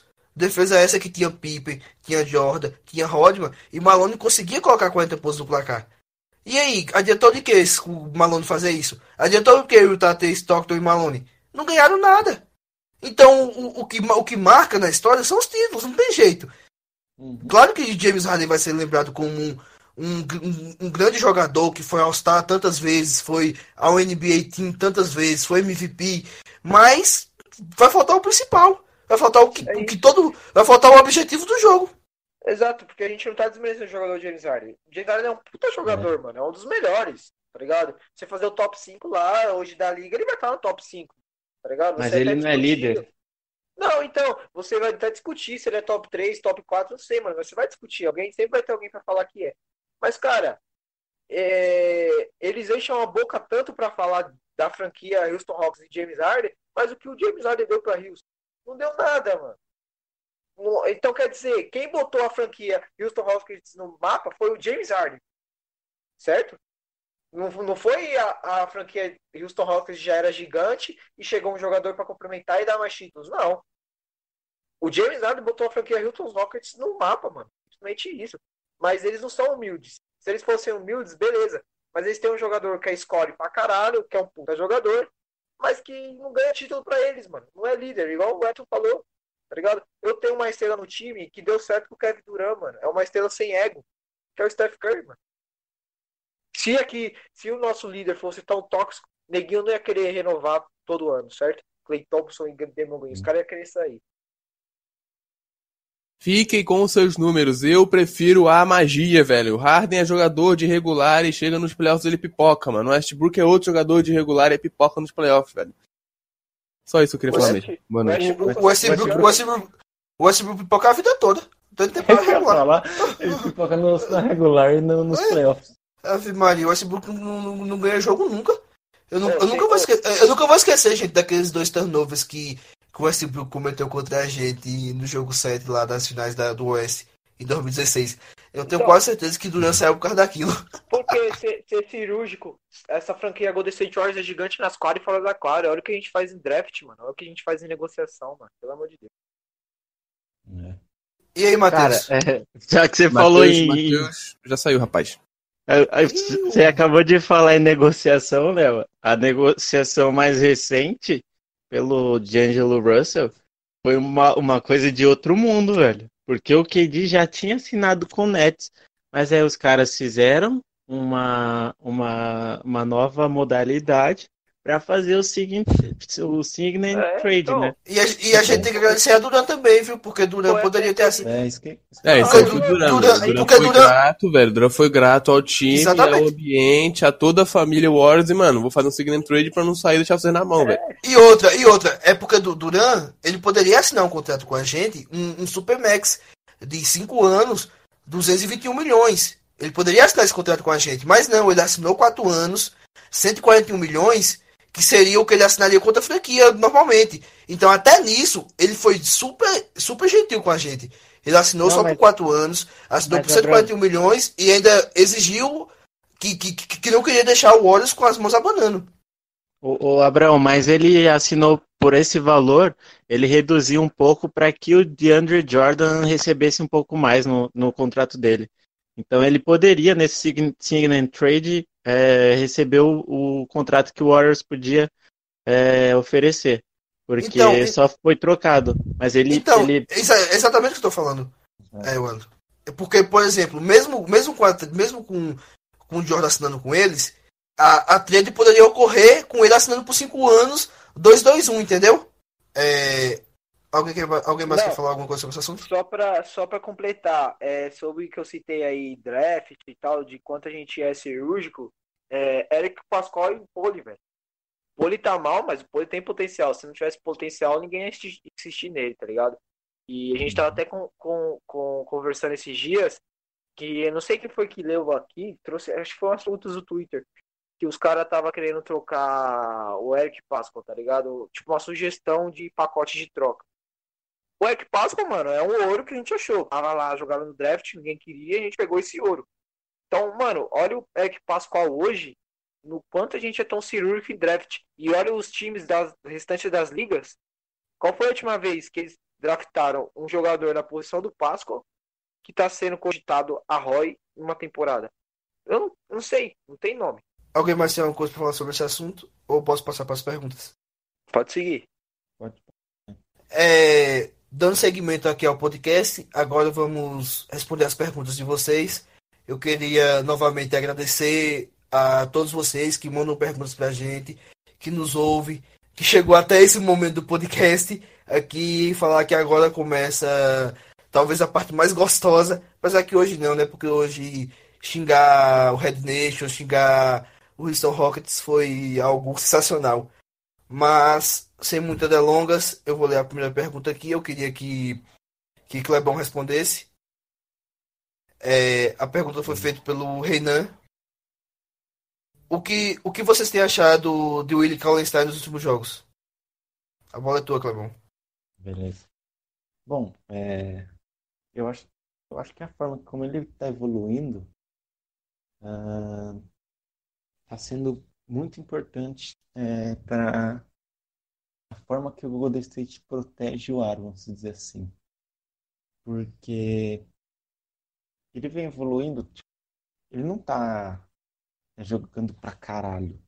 Não é aquele jogador que que você sabe que vai poder contar com ele a qualquer momento. Mas ele vem evoluindo constantemente, vem, vem tendo é, algum, algumas jogadas com raça, certo?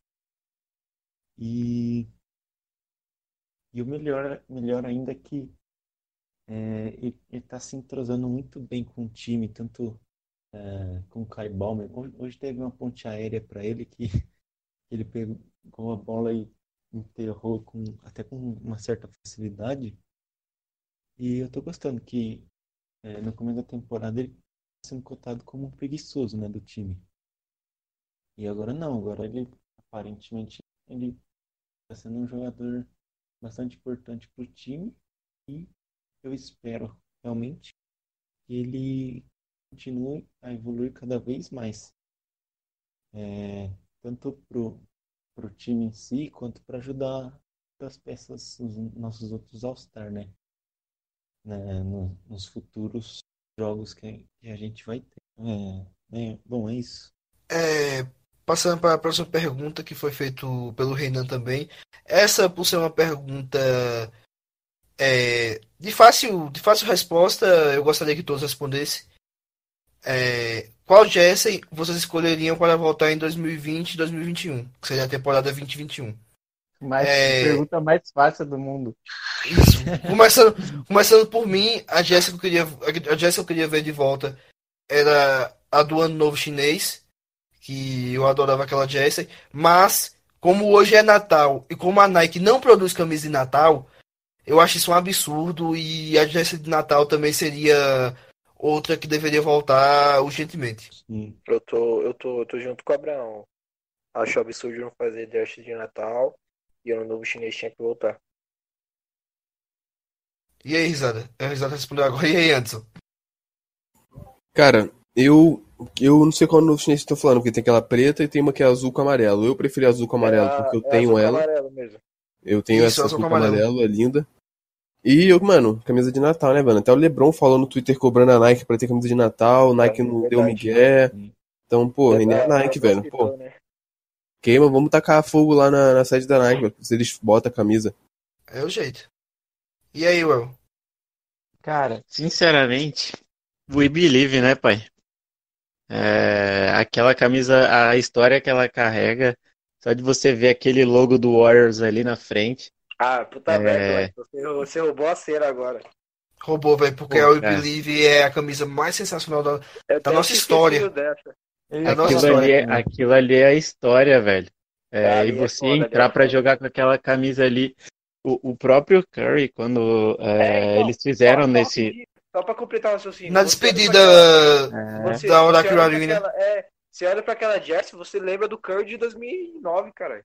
É. Exatamente. Então, e, e, quando eles fizeram, né, reestilizaram ela na temporada passada, que o time chegou até a jogar, cara, de você ver foi, aquilo ali, você arrepia, cara. Não, na verdade, não foi, né? Foi na despedida Sim, da na despedida da temporada regular, regular da Oracle Arena. Isso, Exato. porque nos playoffs não saberia quando seria a despedida, né? E tipo, teria que jogar com aquela camisa em todo jogo eliminatório na Oracle Arena. Então, ah, Seria legal. Aquilo ali, é, quando, quando eu bati o olho, é uma coisa que arrepiou.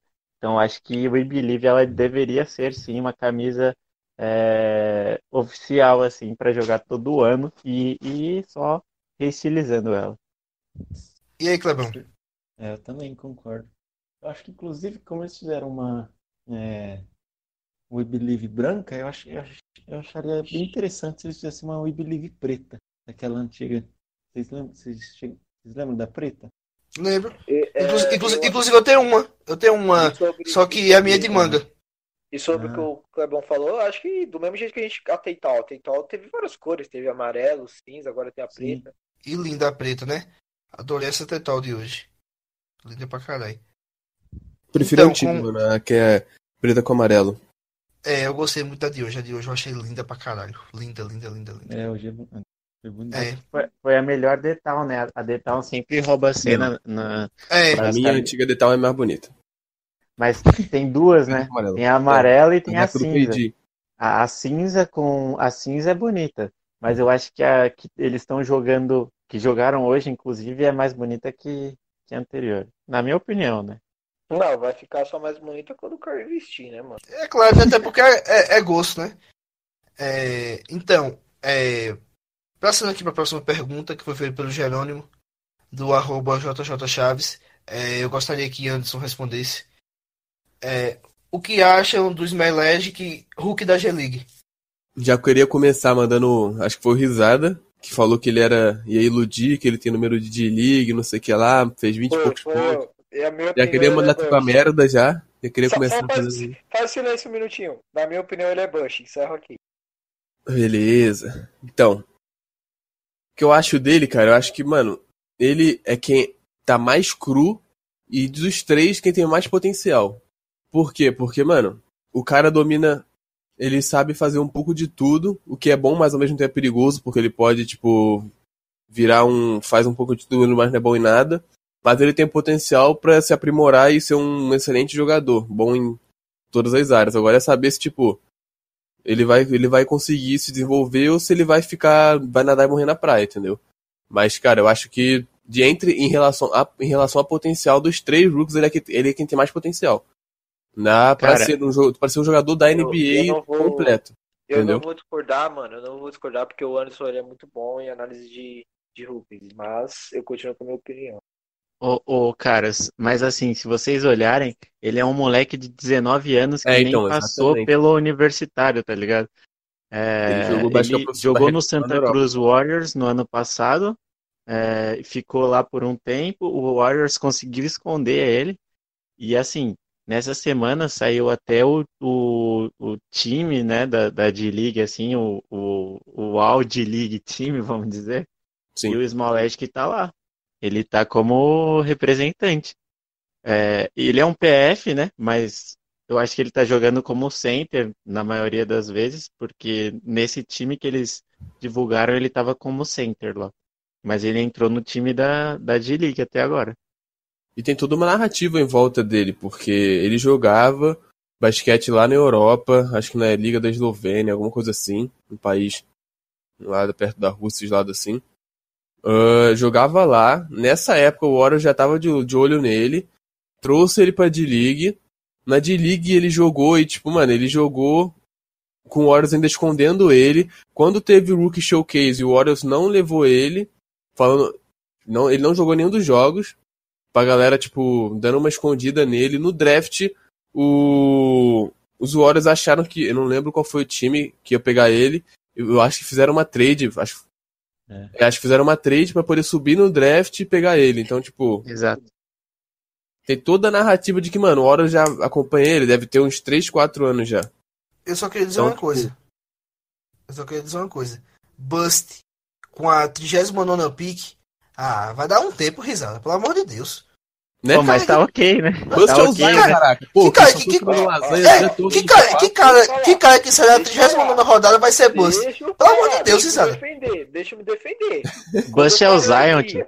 Quando eu falei aqui que o Eric Pascal era Roy, vocês deram risada de mim. Então, Mas eu ele não é. Ele O Pascal não é, não é Roy porque ele é um cara muito in- inconstável, é, inconstante, tá Não, ligado? não tô dizendo. eu tô dizendo Risada, que ele- ele Risada, tinha- não tem condições, Não. risada, de um cara draftado na Deixa eu 39 falar, pick ser Bust. Deixa eu falar. É, eu disse Roy no sentido de que ele tava pra brigar pelo título de Roy. Tá ligado? Eu falei isso nesse sentido. E Até pareceu Jamoran. risada. Então, ó, ele não pode ser Bust? Não pode, mas é Sim, mas é, é, é algo que, tipo assim, todo mundo tinha consciência de que ele era o jogador mais pronto pra chegar na NBA e acrescentar. E que o pool era a médio prazo e os meio que é mais a longo prazo. Então, Claro, mano, o cara, o cara tá igual eu quase. O- o mas tá eu quase igual eu. O Pascal tá aí quase, quase igual eu, 20 anos na faculdade, pô. Cara, cara. Smilex saiu na 39 pick, cara. Ele não É, é, Anthony ele- Bennett. Ele não é Anthony Bennett que saiu na primeira, não. É, é isso que eu tô falando. Ele não pode jogar nada, ele não pode nem estrear pelo Warriors e ele não vai ser bust. Porque quem sai na 39 pick, ninguém tem expectativa sobre esse cara. Simples É, assim. Aí Como é que ele vai você ser no bust? Zion, você olha no Zion Williamson, que né, no começo, quando ele foi fazer os, os exames, toda aquela, aquela aquele protocolo, ele tinha 130 quilos. Hoje, depois da lesão, deve estar com 140, Mano, é, indo para 145. ele tá Se esse cara, ele, esse cara, ele pode nem pisar na quadra, cara. Isso é um, bom- um, um extremo bust, porque é um cara talentoso que tá perdendo pra saúde. Quem não consegue já jogar Fortnite, comer um Doritozinho. É, eu vou Doritos passar é para a bom próxima pra pergunta. É, a próxima pergunta vem do rumo ao título, do arroba rumo, rumo a zero título. É, pelo que eu entendi aqui, ele quer uma resposta de todo mundo. Então, é, todos nós vamos responder e se pudermos ser breve, melhor porque tem algumas perguntas e eu gostaria que respondesse todas hoje. Mas, vamos lá. É, ano novo, vida, vida antiga? Qual a expectativa da equipe We Believe para o restante da temporada com o retorno de Steph Curry e Clay Thompson, principalmente após as duas vitórias consecutivas, que virou três né, no quadro de hoje?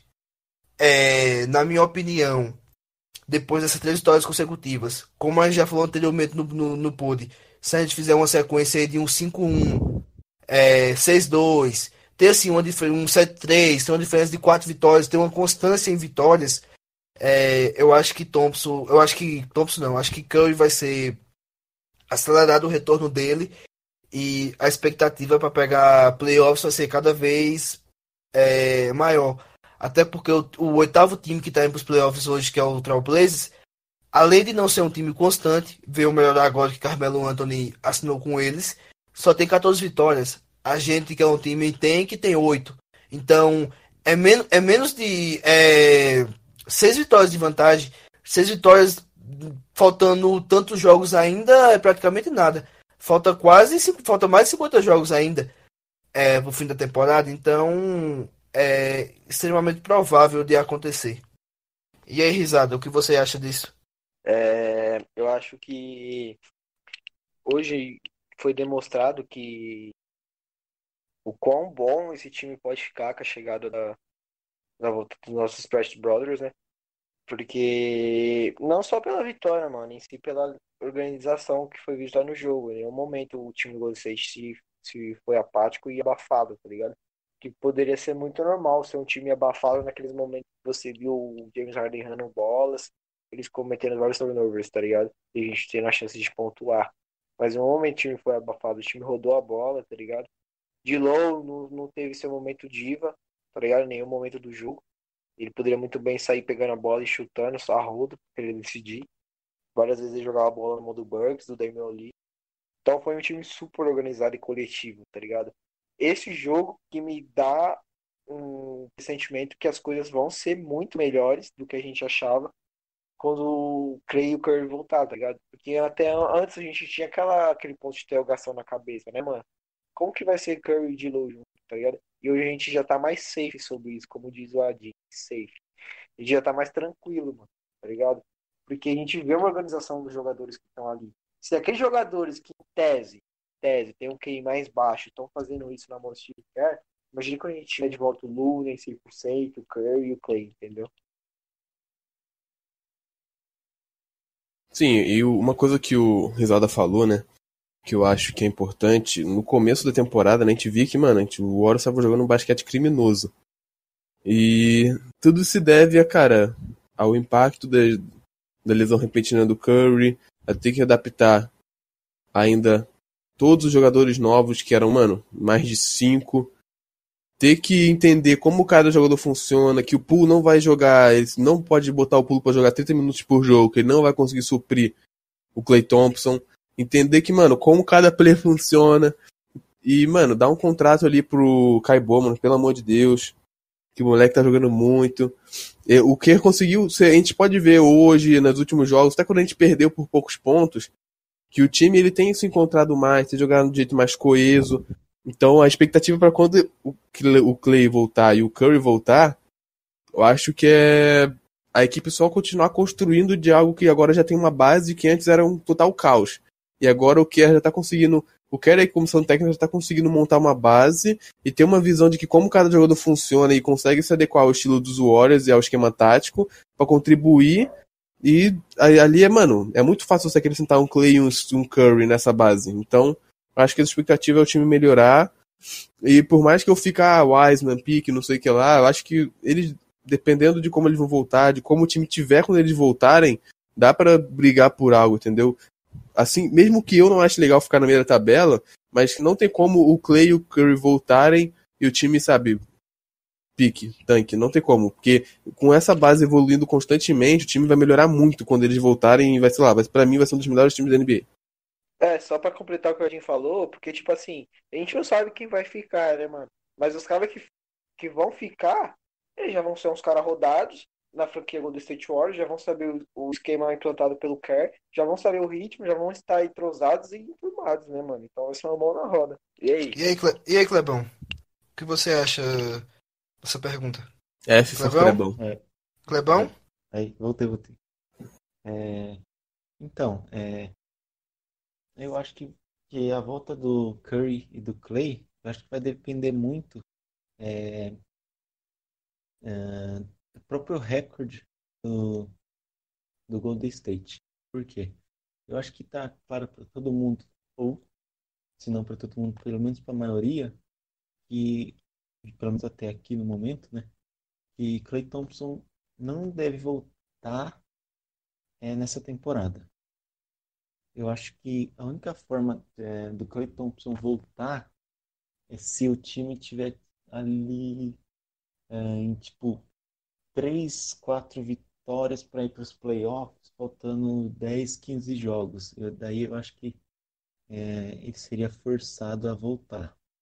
Já o, já o Curry, eu acho que eu acho sim que ele volta é, antes dos playoffs, eu acho que volta lá para janeiro, fevereiro, talvez.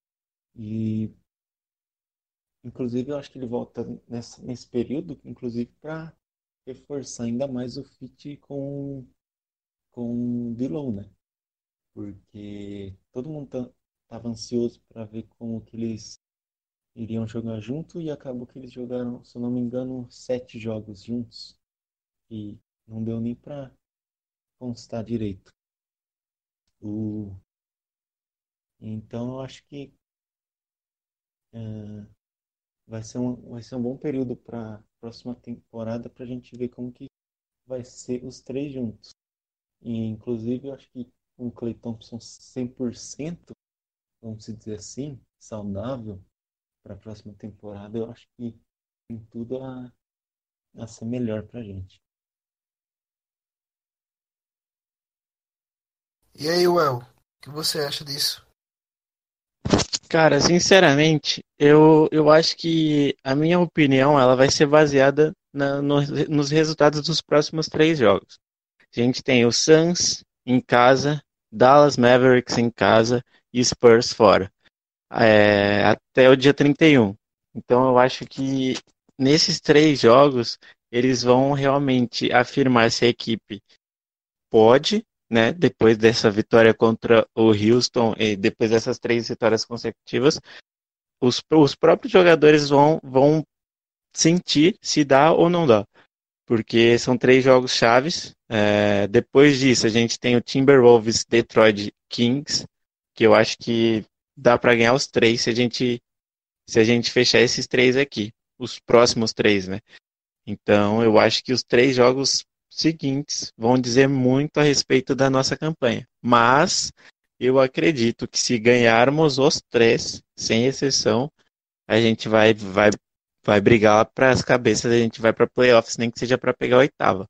E se pegar a oitava, eu acredito no Stephen Curry já jogando no final de janeiro e Clay Thompson forçando no final de fevereiro, porque assim, condições físicas ele vai ter. É, e o Clay Thompson ele pode ficar paradinho no, no canto da quadra. Ele não precisa se doar muito, não. Ele só vai acertar aquelas bolinhas de três é, que ele sabe tirar da, da cartola. E se tiver jogo 6, a gente pode ter certeza que vamos passar, porque o Clay, Clay Game 6 sempre aparece, cara. É isso aí. Thompson jogo 6 é algo sensacional. É, tem mais uma perguntinha aqui do João, lá do arroba JV, JV Lousada 10, que eu gostaria que o Wellington respondesse. É, caso o Tank seja um sucesso e a gente pegar pique 1 da vida, qual a posição vocês acham que deveria ser uma prioridade e, qual, e quais nomes desse elenco seriam interessantes se investir para a rotação ano que vem? É, eu, eu falei, né, pro Wellington responder, só que eu vou dar uma pincelada aqui. Eu acho que qualquer posição que não seja center ou ala seria um absurdo. Pode seguir, Will. Cara, eu vejo dois jogadores, né, dois prospectos se encaixando muito bem nesse time, que é o, o James Wiseman. É, a gente precisa de um pivô bom, dominante. O Willie Kallenstein é um cara que está em uma crescente muito boa. Gente tem o Kevon também, que é um cara que sempre joga, é muito aguerrido assim. Então acho que o James Wiseman seria um bom encaixe. Mas também vejo o Danny Avdija, um cara de, de que joga na, na Liga de Israel, joga no Maccabi Tel Aviv. O moleque tem 18 anos e é um cara que, assim, é, eu vejo ele jogando como um Clay, cara. Esse moleque tem uma, uma, grande, uma grande curva aí de evolução e o jogo dele encaixaria bem aqui com a gente. Então eu vejo esses dois moleques. Agora, é, a respeito dos jogadores que, que nós deveríamos apostar é, do elenco atual, eu acho que Glenn Robinson é o cara que está se mostrando bem. Damian Lee é, não é tão novo assim, mas eu acho que deve continuar. Sky Bowman, esse moleque também, uma crescente muito boa. Agora eu não sei se Marquise Chris, é, Jacob Evans, esses caras vão continuar para a próxima temporada. E Eric Pascal e Eric Pascal sim, Spellman talvez, porque ele geralmente dá umas rameladas. E o Smalagit, né? Eu confio muito nesse moleque, eu acho que ele tem uma, uma boa carreira aí pela frente. Super novo e já, já assume a responsabilidade aí no time da D-League. Tem tudo para chegar no time de cima, cara. É, eu concordo com você também. Eu acho que é bem por aí mesmo. É, finalizando aqui com a última pergunta do Twitter, lá do Fernando, do arroba Nando, Nando Rock City, é, que eu gostaria que o Risado respondesse. Nos últimos jogos, o Warriors, o Warriors mostrou para a NBA que ainda pode ser uma franquia competitiva. Mesmo com as lesões, levando em consideração os altos e baixos do elenco de 2019, o elenco já mostrou seu potencial máximo ou ainda tem poder para melhorar? A bola é tua, risada. Tem muito a melhorar, sim, cara. Porque hoje foi um jogo que a gente tinha de tudo dito para perder. Foi contra uma franquia que tem ótimos jogadores, tá ligado? E foi um puta teste. A gente passou nesse teste, tá ligado? Eu acho que das únicas vitórias que a gente tiver na temporada, essa foi a mais importante. Entendeu? Então, dar-lhe do prazo de ter sido em cima do, de Houston, mano, eu acho que tem muita melhor assim, porque se você for ver o jogo em tese em si, mano, foi muito coletivo, muito organizado. Então o time mostrou áreas que, mano, tem coisa mais a melhorar, tá ligado? A gente era um time apático na defesa, mano. Todo mundo aqui lembra disso daí. A gente não sabia defender, mano. Tá ligado? E hoje, mano, a gente tá forçando o, o jogador adversário a, come a cometer erros bestas, tá ligado? Teve essa organização de marcação do Steve Kerr em cima do Harden, tá ligado? Então você de um, de, de um jogo para o outro, você vira pro seu defensor e fala, ó, oh, vocês vão ter que dobrar em tal jogador. E eles dobram e dão certo. Então quer dizer que a mentalidade funciona. Tá ligado? O técnico tá sendo ouvido. O técnico tem um time na mão. Então tem muita melhor mano. E foi como a gente falou. Esse time sem Clay e Curry, hoje, é um. O Clay e Curry vai ser outro. E vai ser outro melhor ainda. A gente vai pegar jogadores rodados, com o esquema tático em mão e entrosados. Se, a gente, se 2021 fosse um elenco novo, tá ligado? 2020 fosse um elenco novo, tudo bem, você até poderia pensar, porra, mano, começar tudo de novo, mas não. 2020 a gente vai começar uma temporada com jogadores já que já são a já estão no ambiente Golden State Warriors há uma temporada. Então já estão enturmados entrosados. Então eu acho que tem muito melhor assim. Até porque a gente tem um gênio no banco, né, mano? A gente tem o Steve Kerr. Então, cara, nunca vai estar tá bom para ele. Ele sempre vai estar tá arrumando alguma coisa ali, alguma coisa ali. Vai ter uma, uma hora que a gente vai enfrentar os Lakers e vai ter que ter um esquema tático diferente. Então, tudo vai ser questão de adaptação em tempo. É... Alguém tem alguma coisa para comentar sobre isso? Eu. Fale, pode falar. Então, é, eu até falei na, já na pergunta passada, né, que o Hora já tinha uma base, etc. Eu acho que é mais ou menos nessa, nessa linha de pensamento, né? O Warriors está com uma boa base agora, o time se estabilizando, todo mundo aprendendo a jogar junto. Aí tu bota um Clay e um Curry ali, tem muito potencial para crescer, mas acho que Para a próxima temporada, eu acho que o nosso foco é crescer e atingir esse pico na próxima temporada, voltar para os offs e estourar lá. Porque eu acho que a gente der uma, dar uma aquela apressada para tentar algo essa temporada, eu acho que não é bom, sabe? Eu acho que é melhor deixar a galera, deixar o Clay se recuperar tranquilo, deixar o Curry 100%, sem precisar fazer jogar muito, porque o menino é de vidro.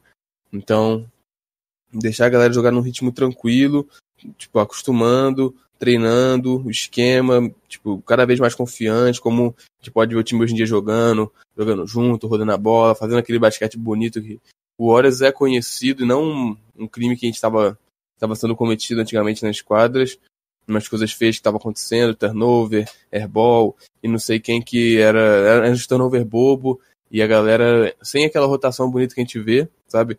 Eu acho que é isso que a gente tem que fazer para para poder chegar em 2021, na 2020 2021, é, bem e brigando pelo título e só mantendo quem tem que manter e trazendo quem precisar. Mas eu acho que o time tem uma boa base e tem só melhorar.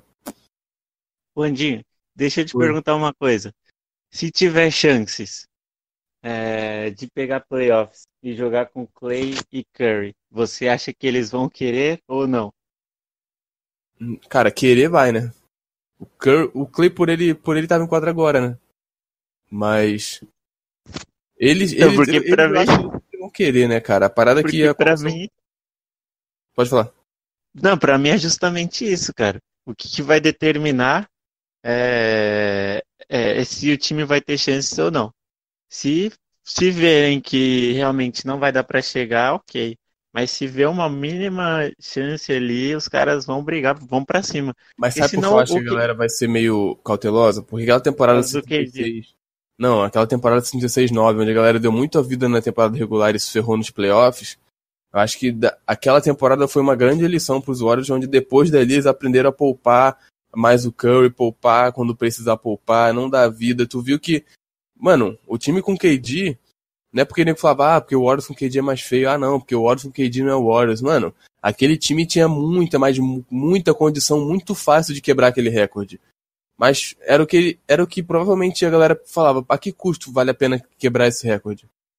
Porque, pô, na outra eles quebraram o recorde e chegaram nos playoffs a galera destruída, cansada. Então, a gente via que mesmo com KD, Curry, todo mundo, aquele timaço, Hamptons 5, a galera se não dava tudo, o Curry não jogava o último quarto, a galera descansava, a galera, quando via que o jogo já, sabe, não ia desandar, disputava muitos pontos, a galera, sabe, dava um freio, da, jogava com o freio de mão puxado, não dava tudo, então, acho que aquela temporada ensinou muito pros Warriors e eles aprenderam a dosar um pouco a, a fome de, de querer dar vida para tentar chegar nos playoffs, entendeu? Chegar lá que curte, chegar como nos playoffs, entendeu? Sim, faz sentido. O Abrão, e só para finalizar aqui, cara, a, o raciocínio, para a próxima temporada, eu acho determinante manter o Burks, o, o D'Angelo e tem uma peça importante que provavelmente vai voltar, que é o Igodala, cara. Então, vamos ver. E fora que a gente tem um, um MLE aí, né?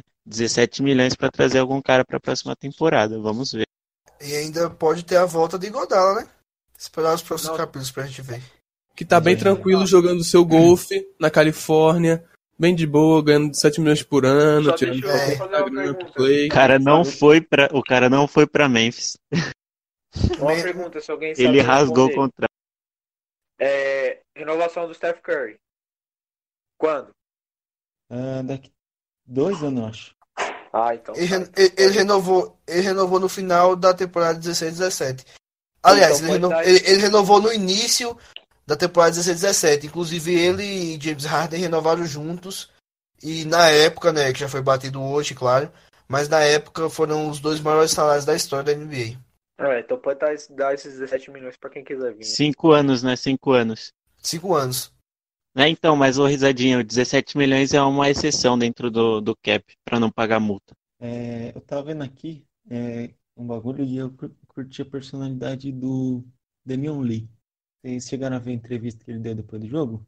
Não, não vi. Quando Manda aí, acabou bro, o jogo, manda eu tava em êxtase. É. Eu fiquei batendo no sofá, saí gritando pela minha casa e Eu, desliguei. eu- e eu na estava sendo bloqueado pelo Red Nation no momento. É, provavelmente devo já ter sido também. Ele falou o seguinte, é, que perguntar para ele sobre o jogo dele de hoje, ele falou o seguinte, é, abre aspas, ainda há coisas que eu preciso melhorar, cada dia para me solidificar como jogador da NBA, fecha aspas. E, tipo, eu gostei pra caramba da, da forma como que ele se saiu é, diante da performance que ele teve. Ah, se mostrando um jogador né? humilde, né? Então É. é algo, é algo que, mano, o, o time valoriza, né, cara? Só ver o exemplo do Curry aí. É sempre bom ver mais jogadores que sabem seu papel, não tem ego, não tem. não bota a vontade dele acima da do time. Então é bom ter um time com esse perfil de jogador. O time é assim, né? É um time sem ego. Exatamente. É um time que, como eu falei, né, quer, sabe, lidar muito bem com o vestiário. Ele, ele conseguiu dominar isso muito bem, que era algo que Phil Jackson fazia, né? Phil Jackson teve Michael Jordan, Pippen e Rodman no mesmo, no mesmo vestiário. Depois ele teve Kobe Shaq. Talvez ele vacilou com Kobe Shaq, né? Porque teve aqueles, aqueles problemas em 2004 entre eles. Mas até, até lá, Kobe Shaq não, não tinha problema nenhum. Então, ele conseguiu pegar muito bem isso do Phil Jackson, de conseguir dominar os vestiários e tirar o ego da galera. É, alguém quer mais acrescentar alguma coisa? Só Não quero acrescentar que o Red Nation apagou uma pá de Twitter depois de passar vergonha. Normal. Mas, É, é, galera, encerrando esse grande podcast de Natal, é, agradecer a vocês, agradecer a quem chegou até aqui, porque ficou até um podcast longo, até pelo momento festivo da temporada, jogo de Natal, a gente fez uma coisa mais light, mais é, leve, onde a gente acabou deixando mais o lado pessoal e, e aflorando mais, deixando mais o lado racional e aflorando mais o lado torcedor. De verdade, fomos muito, muito torcedor nesse podcast. Espero que vocês gostem e é isso. É, desejar, novamente um Feliz Natal para todos, um próspero ano novo e que 2020 venha com o nosso não vou dizer nosso sétimo título, né? Porque talvez a gente não vá nem para os playoffs, mas que venha com um time muito competitivo para a próxima temporada e que aí sim, em 2021, o Hepta vem. E é isso, tchau, tchau. E bom dia, boa tarde ou boa noite.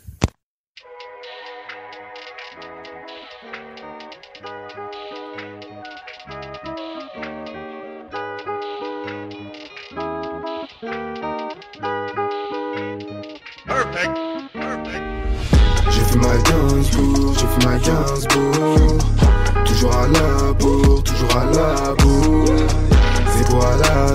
je pète une chevaux Des photos m'appellent